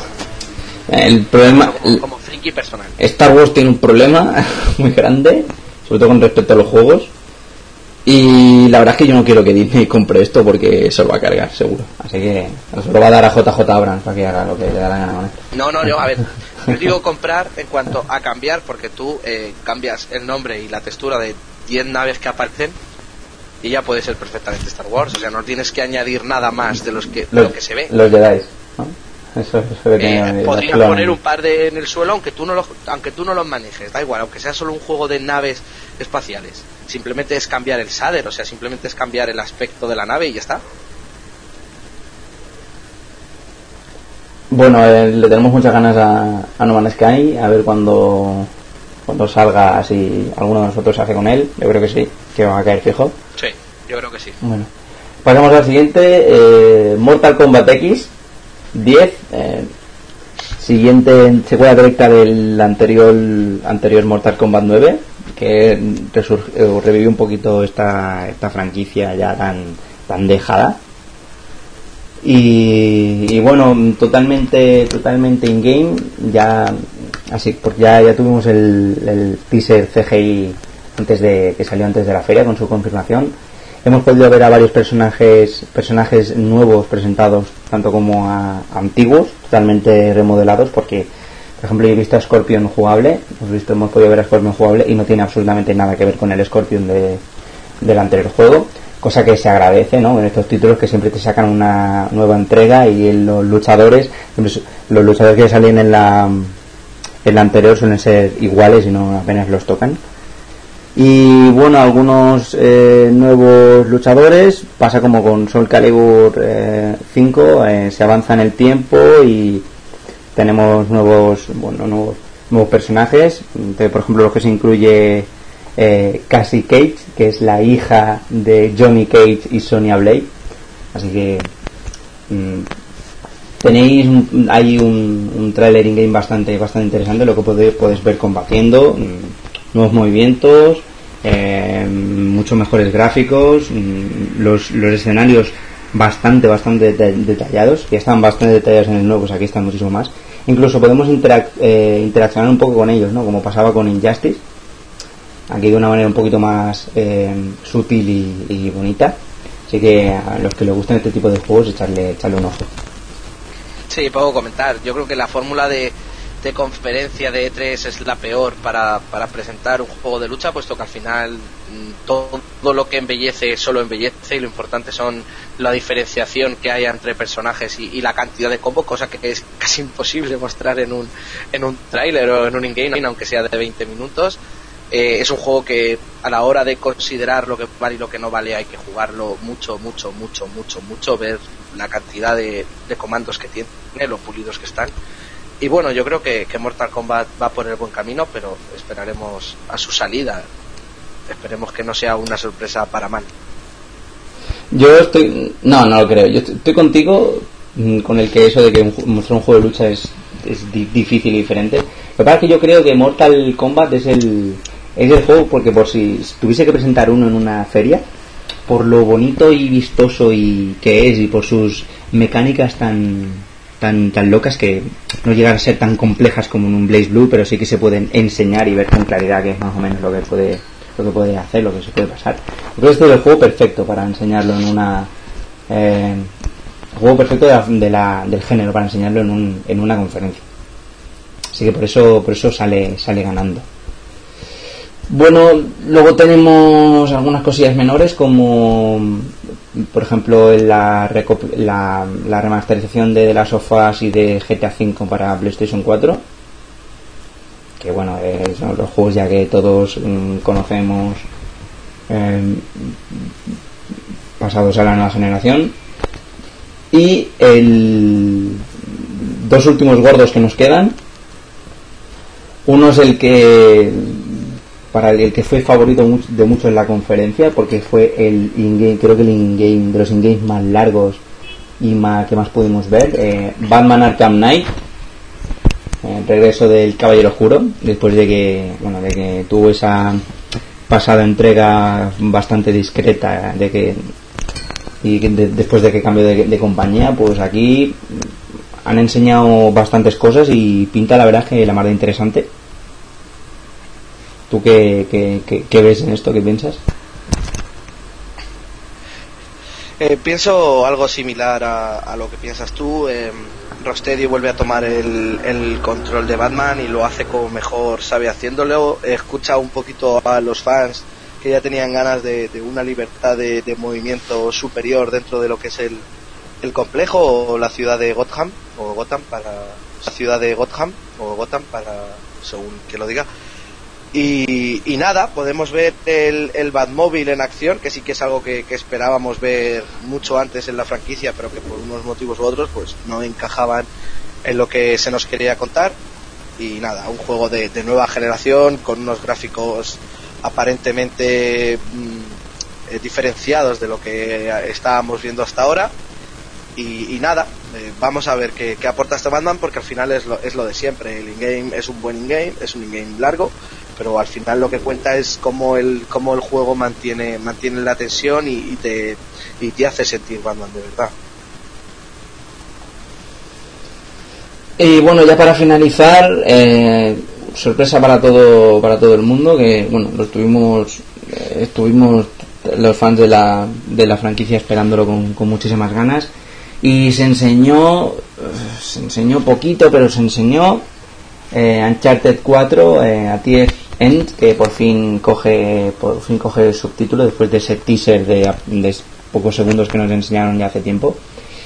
Aquí, bueno, es, no nos han enseñado nada en game puro. Eh, el motor de juego en cinemática, que bueno, claro.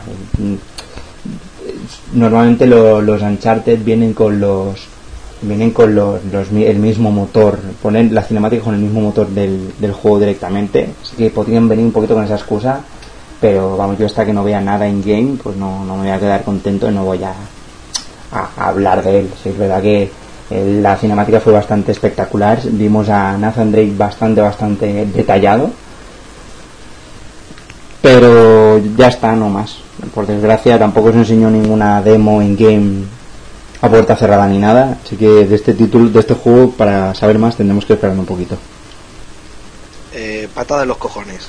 El final de, de Sony fue una patada de los cojones. O sea, vale, muy bien creo que todo el mundo esperaba una Uncharted 4 en, en las proximetrías de, este año o, de, o principios del que viene. Eh, estaba clarísimo, eh, no me apetece nada que me digas Uncharted 4, me des un título y me enseñes un minuto de, vídeo.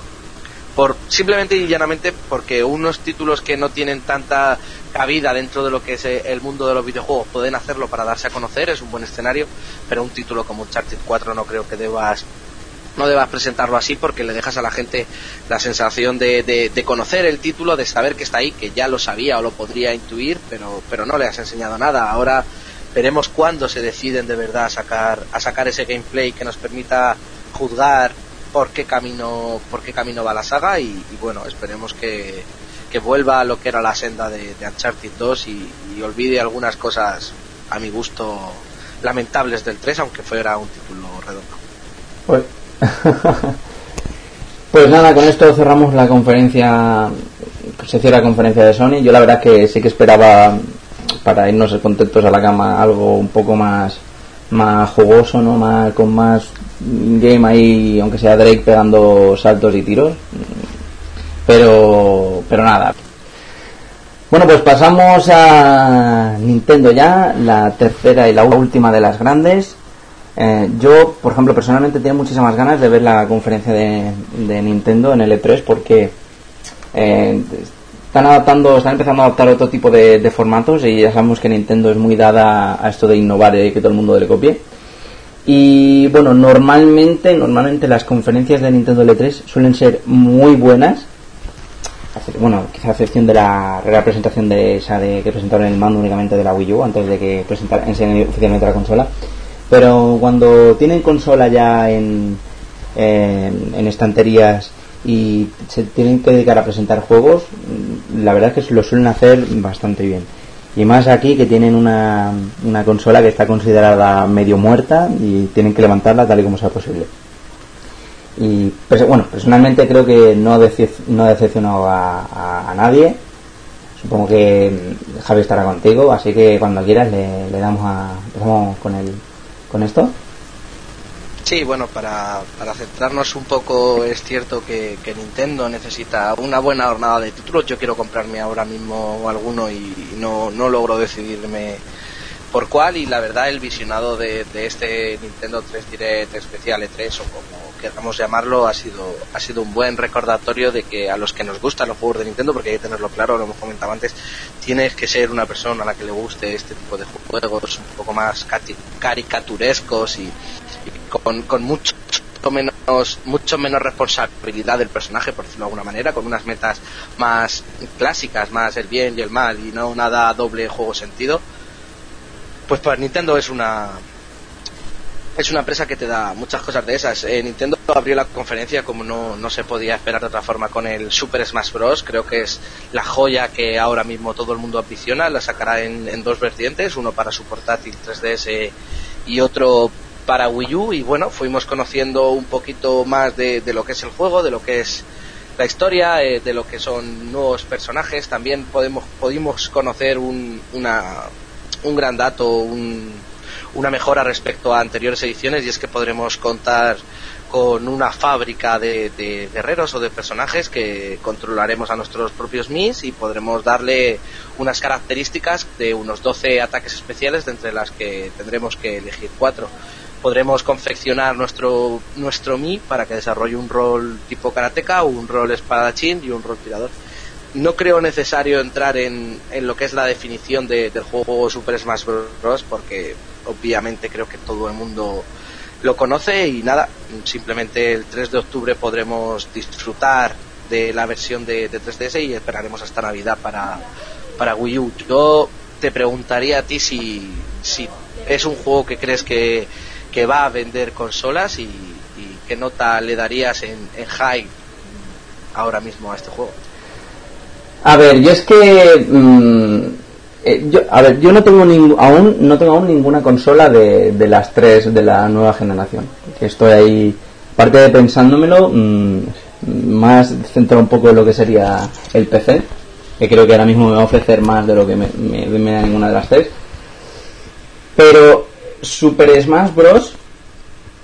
es el juego mm, por el que eh, me da envidia la gente que tiene una Wii me compre la que me compre, seguramente sea PlayStation 4 por el tema de Bloodborne y demás.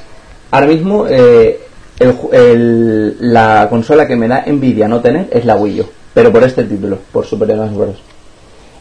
Ha sido, yo creo que es mm, una de las, uno de los juegos más potentes de, Nintendo y siempre lo ha sido desde, su estreno y yo creo que el, el hype que rodea, este juego y eh, las posibilidades y la diversión mm, que es, para mí supera en creces a muchos otros títulos, incluso otros eh, triples de, de, Nintendo que ahora comentaremos. Yo creo que este es el juego de, de, Wii U. A esperas a que se vea más, un poco más del, del nuevo Zelda y, demás. Eh, ahora mismo es el juego que me da envidia no tener. Sí, eh, mm, simplemente destacar que claramente es un, videojuego abre puertas, aumentará la cantidad de, consolas de base y, yo creo que algunas Team Parties se animarán.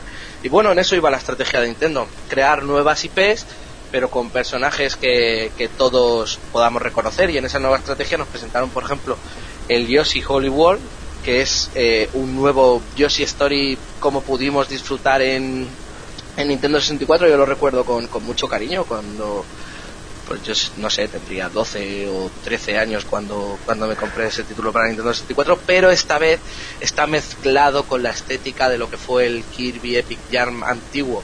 Eh, en, la conferencia eh, hubo un momento en el que los desarrolladores se pusieron a hablar entre ellos un poco de manera distendida, diciendo que era muy importante los hilos, la calidad gráfica, el aspecto gráfico que iban que iban a mostrar este juego y que se centraría en, el cooperativo. No creo que vaya a ser un juego para, para, todos los públicos, creo que es un juego centrado más en lo que fue el, título de, Nintendo 64, en, una, en un rango de edad bastante, bastante bajo. De hecho, han añadido un, juego, un modo multijugador. Y bueno, lo esperamos para 2015. Yo creo que va a ser, va a ser una buena puesta en escena, pero eh, eso, un poquito, un poquito ajustadita al jugador más, más pequeño porque no creo que vaya a tener una dificultad que atraiga a los que sean un poquito más adultos. En este mismo de, orden de cosas, y ahora te dejo que, opines sobre los dos rápido, eh, nos han presentado también al, a Toad, que en este caso se llamará, se llamará Capital Toad. Este caso, en este caso el título es es un título con unas características bien diferenciadas. Eh, va todo sobre pequeños puzzles que Toad tendrá que, que ir superando para acabar con el, con el desarrollo de la aventura y, bueno, lo mismo goza de, de, un aspecto muy similar a lo que fue el, Super Mario 3D World y, veremos qué puede ofrecer este Toad, el que hemos visto hasta ahora muy poquito. ¿Qué piensas de, estos dos títulos? ¿Crees que encajan bien en lo que es la vida de la consola o, si por el contrario crees que deberían haberle puesto un poquito más de complejidad para atraer a todos, a todo el público? Pienso primero que Nintendo, una de las cosas de las que se caracterizó y que yo creo que hizo mejor que nadie en esta, en esta conferencia de L3, eh, fue que de lo que enseñaron, enseñaron mucho y jugable. fueron bastante directos y claros y objetivos en los que en lo que se respecta a eso. Eh, dos de los claros ejemplos fueron estos dos, Yoshi Wally World y Captain Todd. Eh, sobre todo este último, Captain Todd, que la demo jugable fue bastante, bastante larga. Y o sea, todos nos pudimos hacer una idea de qué iba a tratar el título. El primero Yoshi, la verdad es que bueno, repitieron un poquito, repiten un poco la estética de del Kirby Epic Jam, aquello con, con lana, que la verdad es que yo creo que gustó a todo el mundo y quedó bastante, bastante bonito. Y bueno, con Capital Toad a mí personalmente me recordó un poquito a, a, a, la premisa de Mario Galaxy, de siendo estas plataformas tridimensionales y viendo un poco de, mundo en mundo. A mí, bueno, me gustaron bastante ambos títulos y pienso que siguen en la que siguieron en la línea de lo que debe seguir, lo que, lo que le gusta seguir a Nintendo. Y bueno, son títulos que, que sí, que no, no son eh, como decirlo, para el público hardcore que busca cosas adultas, pero está orientado a, todo, a, un arco muy muy amplio de, jugadores, de todas las edades y de todos los gustos. Y yo creo que nadie de eso les puede recriminar que saben hacer juegos para, para todos los públicos. Así que no, no, no, no les veo, no les he visto nada malo a estos dos. Eh, llega el momento de calentar el ambiente en lo que fue este, esta, esta conferencia y presenta lo que todos estábamos esperando y es una nueva aventura de Link, un de nuevo The Legend of Zelda del que pudimos ver un par de minutos. Eh, dicen que todo lo que se vio en, en esta conferencia fue in-game, que son momentos reales del juego y bueno, ha surgido mucha polémica porque los aspectos, el aspecto eh, gráfico de, Link, que tan acostumbrados estamos a que, a que varíe en su apartado artístico e incluso en su en sus definiciones fisiológicas parece un poquito femenino e incluso se especuló con que no pudiera, o sea, no fuese Link Link y fuese una fémina o fuese otro tipo de personaje. De hecho, en una página web muy conocida se empezaron a, a recoger firmas para pedir que hubiese un elenco de personajes o una personalización de este link dentro del juego para que todo el mundo pudiese sentirse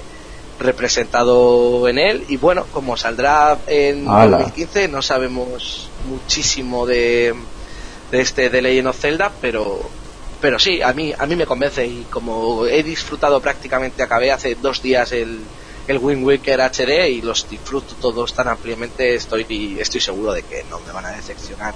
Yo no sé, eh, a ti desde, desde fuera ahora mismo cómo has visto este The Legend of Zelda y si, y si crees que te va a hacer fan aférrimo.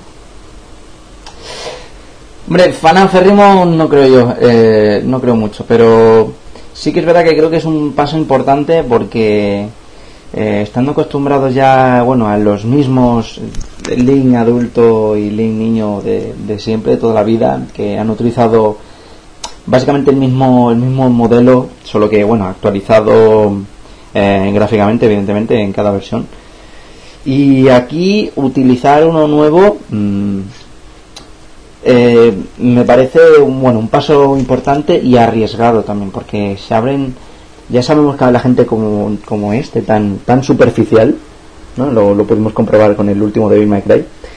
Y los jugadores de Nintendo, como tú dices, son jugadores de Nintendo ya. O sea, que es gente que le gusta eso y eso es lo que se dedica a jugar, aunque se aunque bueno, también tengan otra, otras consolas que, complementen, ¿no? Pero son más eh, cerrados en ese aspecto y más suyos una compañía que tiene muy mentalidad muy japonesa, muy que se centra en lo suyo y juega en una liga diferente y arriesgar y cambiar cosas como bueno que sean tan básicas y simples como el aspecto de Link tan de forma tan radicales porque es que sí se ven bastante más afeminados es, arriesgado no, no sé yo cómo le va a sentar esto a la gente o va a empezar ahí a, críticas a mamporro tampoco me, parece a mí tan una cosa para alarmarse tanto, simplemente han querido cambiar y ya está. Lo han hecho un poco más, más, más, más elfo, más eh, asexuado. Pero lo que creo que sí que debería importarle a la gente es que mm, es el tema de, cómo va a ser ahora jugable, ¿no? Que quieren recuperar eso del, del, mundo abierto y yo creo que va a ser lo más lo más interesante de este de este nuevo Zelda. Así que a ver no cómo, cómo, cómo se ve. Sí estoy prácticamente de acuerdo contigo en, en las dos cosas clave ha habido declaraciones diciendo que se cambiaría el modelo en lo, el modelo clásico de, de puzzles de, de Legend of Zelda eh, que es básicamente seguir un, seguir un orden, necesitas esto para hacer aquello y aquello para hacer lo siguiente.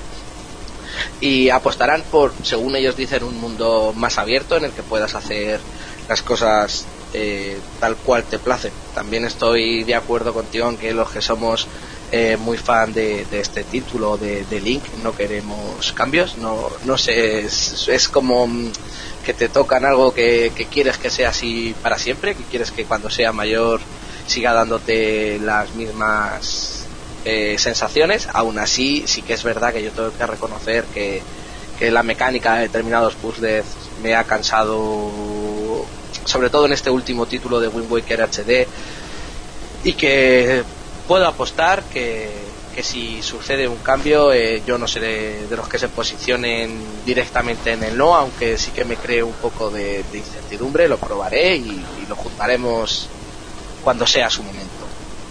Tengo que, pediros también perdón, voy a pasar un poquito de, puntillas por el Pokémon Omega Rubí y el Pokémon Alpha Sapphire.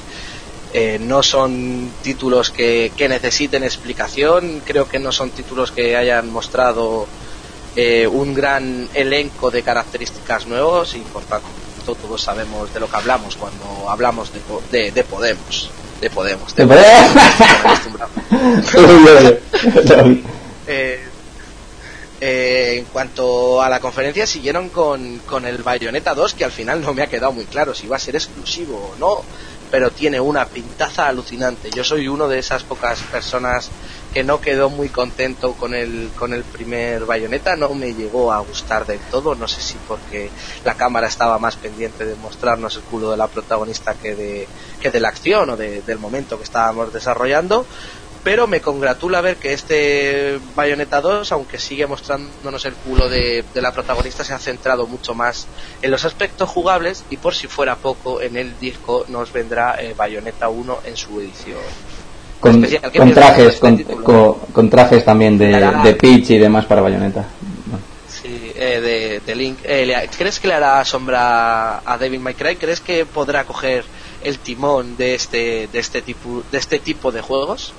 Pues yo te digo una cosa, a mí sí que me gustó mucho el primer Bayonetta y me gustó muchísimo, es más, me parece eh, al lado del primer Castlevania, pero bueno, en, en, aspectos jugables me parece el mejor hack and slash de toda la generación por la cantidad de posibilidades jugables que brindaba, la cantidad de combos infinitos y mm, gran profundidad que, disponía, a pesar de que sí que es verdad que este, bueno, estéticamente estaba muy centrado en el, en el ego de, la bruja, en la caracterización del personaje y bueno, en su culo.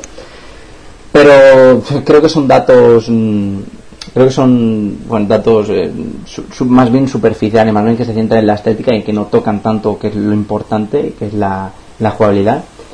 Eh, si tuviese que hacer un, top 3 de, juegos de, de L3, yo creo que este sería uno de mis favoritos eh, lástima para mí que sea únicamente exclusivo de, de, Wii U. No creo que vaya a ser un vende consolas, pero sí que creo que va a ser un, un gran juego. Además porque te viene con el pack, con un pack que te traen el primero rediseñado para, para la consola y encima, bueno, encima con, trajes que bueno, los trajes han sido más, más criticados que no, que no otra cosa, pero yo creo que no, no, no viene más, no, no, no es más que un, que un simple añadido Así que solo podemos esperar cosas de, de buenas del título de Platinum Games.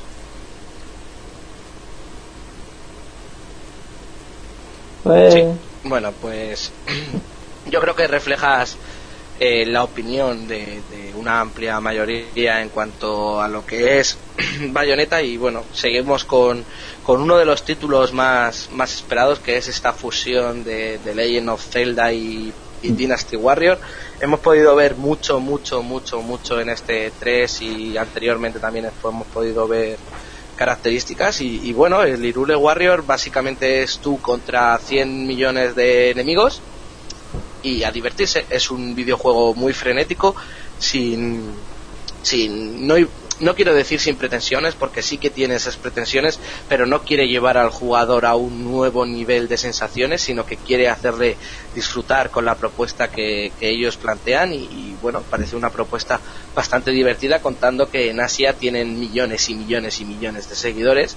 Ha sido una buena idea, yo creo que juntar las dos franquicias y aportar un poquito de, de sabia. No, no solo contaremos con Link como personaje jugable, sino que, que podremos contar con, con algún personaje anteriormente visto como el, el zorro de. Joder, el zorro, el. Eh, Migna, si no recuerdo mal, de, de Twin Lakes Princess y, y Seila y. Mm, ya no sabría decirte cuál más, pero sí, algún. El elenco de. Ah, sí, lo pone aquí, vale. Link, Minda, Zelda e Impa son los personajes jugables. Y bueno, a la espera de, de ponerle las manos encima, que yo creo que es ya lo único que nos falta por saber de este título.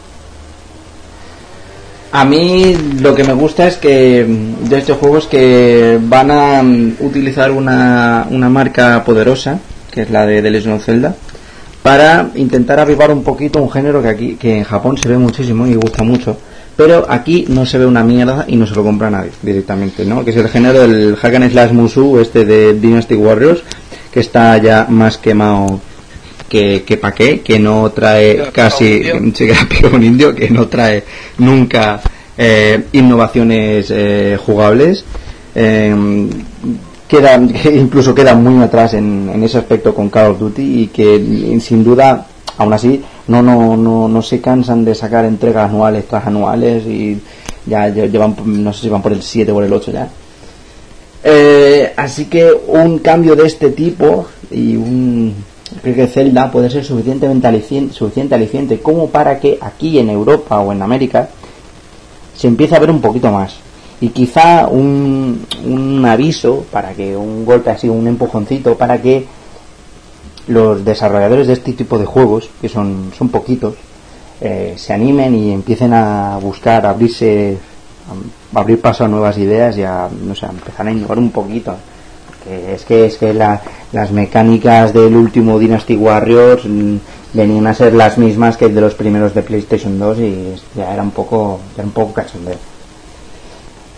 Pero bueno a ver a ver qué tal, qué tal eh, bueno, eh, al final hay tenemos que aceptar que hay un tipo de jugador exclusivo que solo va a jugar a, a, una cosa, igual que hay un tipo de jugador que, por ejemplo, solo juega al League of Legends y no quiere saber nada más de, del mundillo. Hay otro que solo juega a los tipo Musu. Como tú bien dices, no creo que llegue a una implantación en Europa.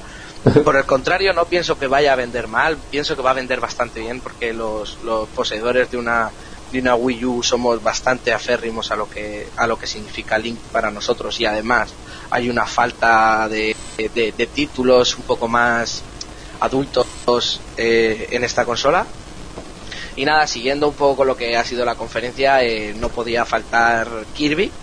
Es un juego mm, un poco eh, psicodélico, puesto que aparte de tener las clásicas plataformas de, Kirby, nos usaremos, nos haremos uso del tableto mando para dibujar nuevas plataformas y, yo creo que es un juego que recomendaría encarecidamente ver el vídeo porque te vas a dar cuenta en prácticamente 10 segundos si encaja con tu, con tu visión del juego o no. También nos hemos llevado una gran sorpresa con el proyecto de Xenoblade Chronicles. Bueno, recordemos que Wii, si algo tenía Wii, era la cantidad de RPGs eh, galardonados que tenía entre, entre sus juegos y, creo que esto no va a ser diferente. Vamos a poder disfrutar de, de un verdadero juego de, de la saga Xenosaga o Xenoblade, no sé muy bien cuál es el, el título porque van, van Xenoblade, un poquito mm, a mm, poco. Xenoblade. Xenoblade ahora aquí, sí. Xenoblade. Xenoblade ahora aquí, y, y, nada, yo creo que eh, esta, esta compañía, o sea, Xenoblade, está haciendo lo que Final Fantasy debió empezar a hacer hace mucho tiempo, tomarse el RPG como un, como un género en sí mismo, como un género que tiene un, un gran público y hacer cosas eh, innovando eh, e intentando ir siempre un, un pasito, hombre, un, un pasito más allá, pero sin olvidar lo que son las características clásicas de la saga. Si quieres Bueno, sí, eh, intervenir, comentar algo del Kirby o del Xenoblade. Sí, Xenoblade Chronicles, eh, sí, eh, Kirby, bueno, sí, Kirby, hay que, ten- tenéis que ver el, el trailer porque era así muy, muy de, de- de fumada, bastante, bastante colorido y bastante bonito y loco. Pero Xenoblade Chronicles o Project X, que había sido antes, eh, era de Monolith Software, tiene, tiene la verdad es que muy buena pin, muchísimo, muy buena pinta.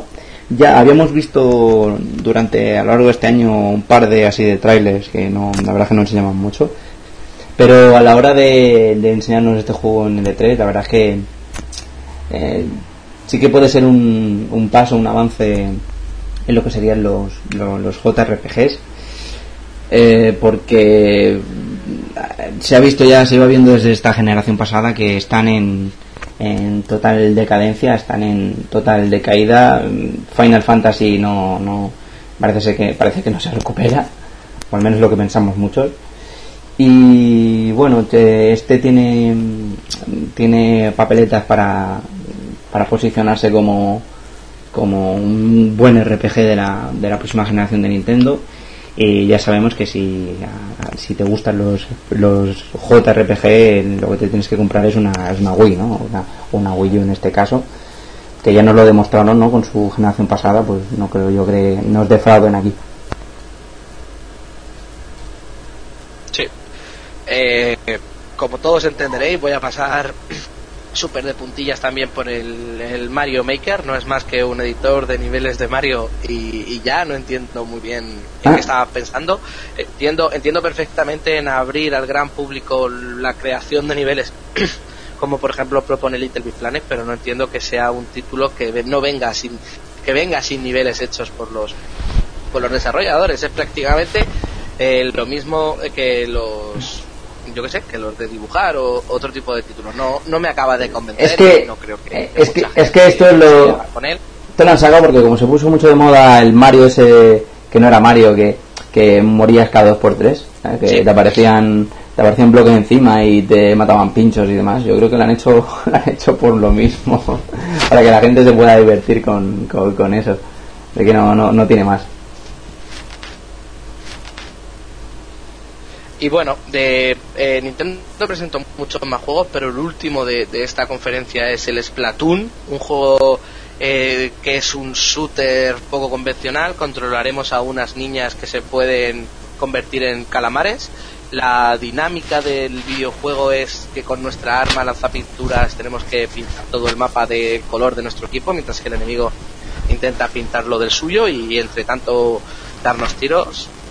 Al final el equipo ganador es el que más parte del mapa haya conseguido colorear de, de su color. Y bueno, un título frenético de, de Wii U con unas pretensiones más por el lado de divertirse, de, de crear, de pasarlo bien con los colegas en equipo que de cambiar lo que son las, las bases del, del género shooter. Y que yo creo que a falta de determinados shooters en esta consola va a ser un, buen aliciente para la gente que, bueno, a mí a veces me apetece, digo, quiero echar unos tiritos, pero no, no tengo títulos en, Wii U para, para echar esos tiritos. Pues oye, yo cuando vi el tráiler de, bueno, la partida en game de Splatoon, eh, dije a la SL el tirón, ¿sabes? Al competitivo y a los torneos porque tiene una pintada increíble, además. Eh, lo que la distribu- distribución por equipos y un mapa que en el que no se centra en matar sino en colorear el, la zona así transformado en, en calamar que la verdad es que me pareció una idea bastante loca al principio pero luego luego le vi Y- y luego le vi la gracia. te puedes- Te puedes quedar escondido de forma de calamar en la tinta y cuando pasa el enemigo sales y dices, taca, taca, taca. sí eso eso a torneos eh del, del tirón fijo. Yo yo firmo yo voto y, y voy. Juegazo Goti Ay, eh, sí, a mí también. Y bueno, eh, Nintendo tiene la, la costumbre también de poner un- unos stands y unas... eh, este, en este caso hizo como una segunda parte de, de lo que fue su conferencia. Los. Mostrando algunos... Sí, los Treehouse mostrando videojuegos de una manera más diste- distendida, pero no por ello menos juegos. Han mostrado una cantidad ingente. No mm, Tendría que contarlos, pero creo que Nintendo es la compañía que más juegos ha mostrado nos ha mostrado un Mario Party 10. Yo tengo muchísimas críticas porque yo soy muy fan de, de los Mario Party. El Mario Party 9, 9 ya supuso un cambio en la franquicia, puesto que todos los jugadores iban juntos por el tablero y no me gustó nada y, me llevé una gran decepción a comprobar que Mario Party 10 también, también es lo mismo. Iremos todos en un tren, si no recuerdo mal en esta ocasión, en el 9 fue una nave espacial. Y, y poco más, eh, buscando un poquito por internet a ver si alguien opinaba como yo, me he dado cuenta de que un montón de gente no le gusta nada esto, de que todos los jugadores vayan por el mismo sitio. Y bueno, veamos cómo sale. Yo me lo iba a comprar, vi eso y no creo que, que lo adquiera al final, puesto que el 9 es que no me gustó nada. Nos presentó también el Sonic Boom, que lo conocíamos anteriormente por su chetada de, de Knuckles, de uno de los personajes de, de, la serie o de la saga Sonic. Y bueno, yo opino lo que, lo que opiné también hace unas semanas. Es un, es un juego di, dirigido a, a los más infantiles, a mi modo de ver, de la casa. De hecho, hace escasas horas se le ha renombrado de Sonic Boom a Sonic Toon y bueno, tendrá su versión de Wii U y su versión de, de 3DS. No sé si quieres opinar algo o sigo. Nada, sí, sí. Todo para ti. A mí esto no.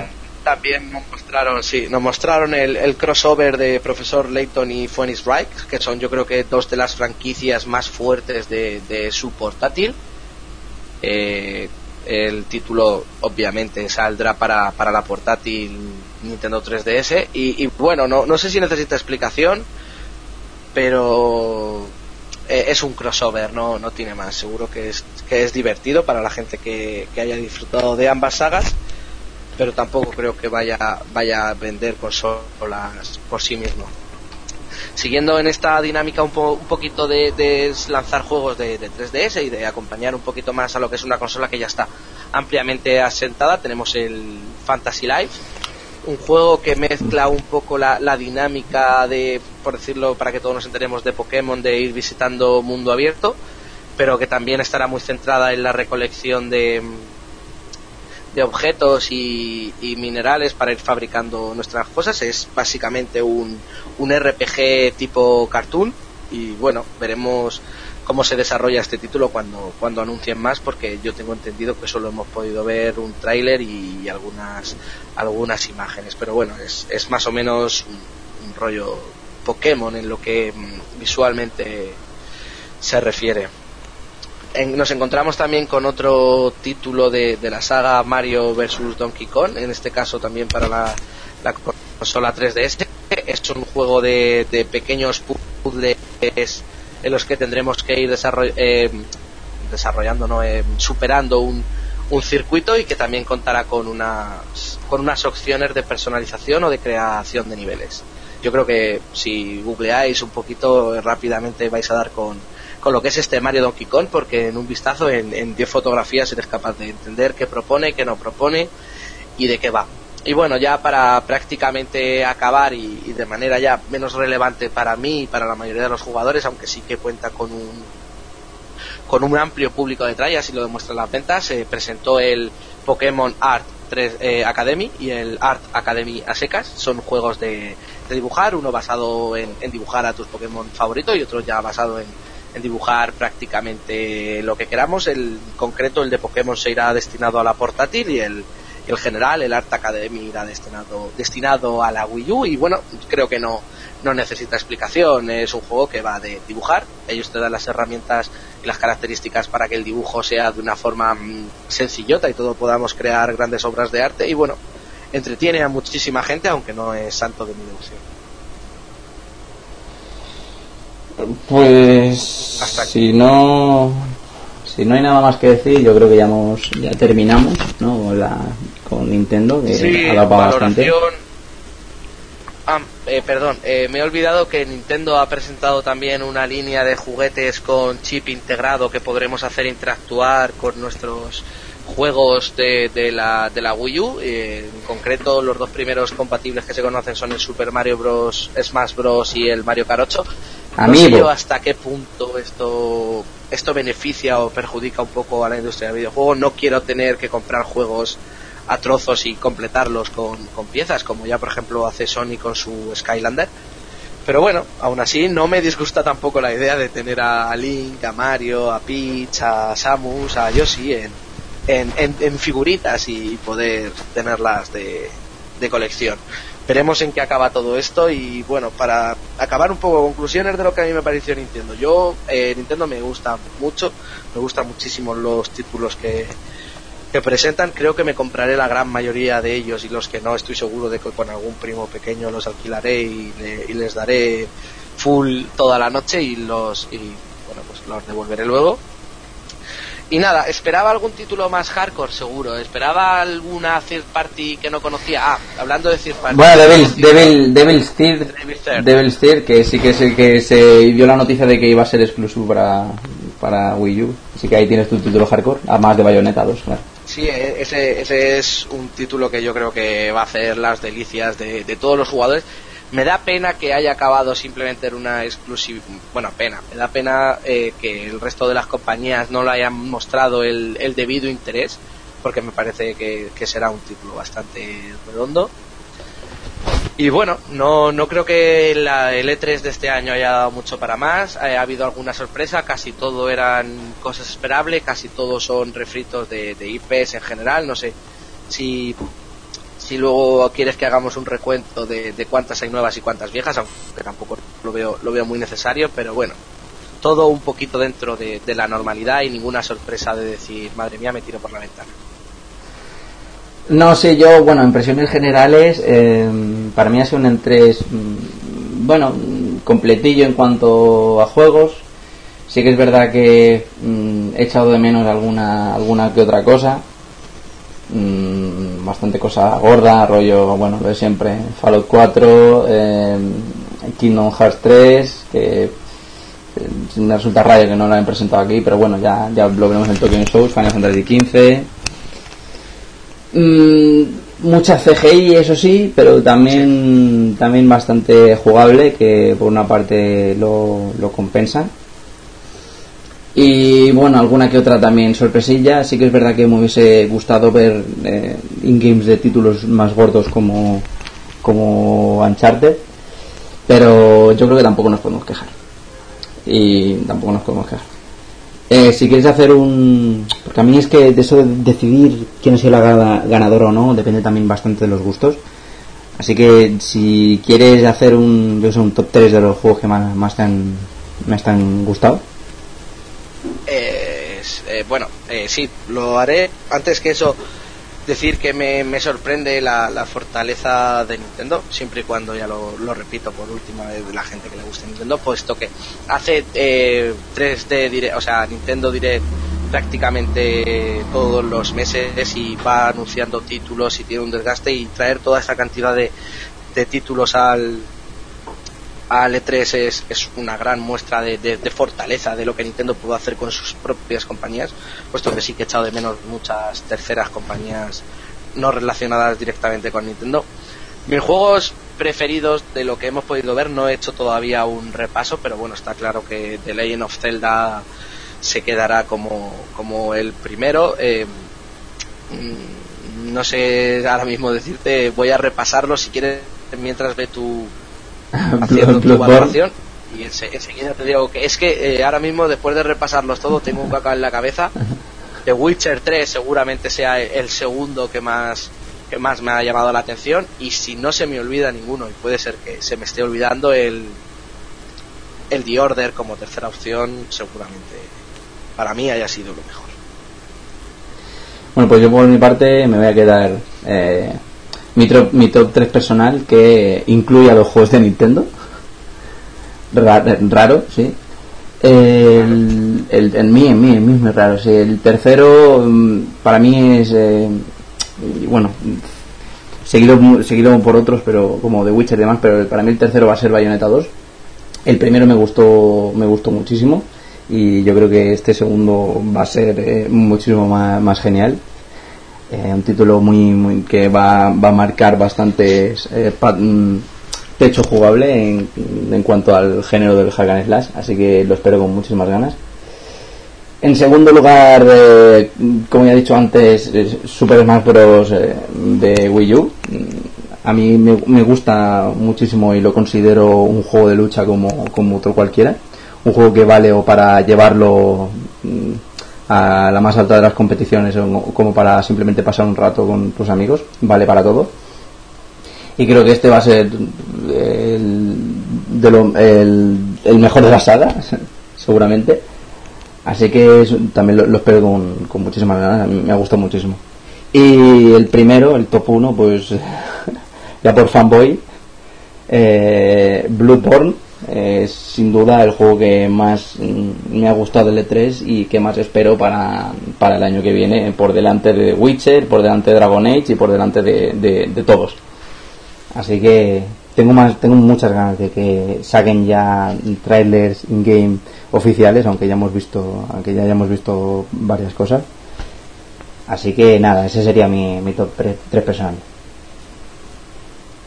bueno pues yo creo que que lo único que queda destacar del E3 es que lamentablemente casi todos los títulos se nos van a 2015, sí. a 2015 eh, la, la, la, idea esta de estar presentando simplemente tráiler y anuncio y sin nada detrás es lo que supone que el juego le queda por lo menos un año de desarrollo y bueno eh, me he quedado con las ganas aunque sabía que no iba a pasar de ver Grand Theft Auto 5 en, en Wii U ah. hubiera sido una hubiera sido una absoluta una absoluta locura y un, y un, golpe en la mesa por parte de Nintendo. También entiendo que es prácticamente imposible convencer a Rockstar de, de que haga eso. No, pero, pero quizás un Lego City Undercover 2.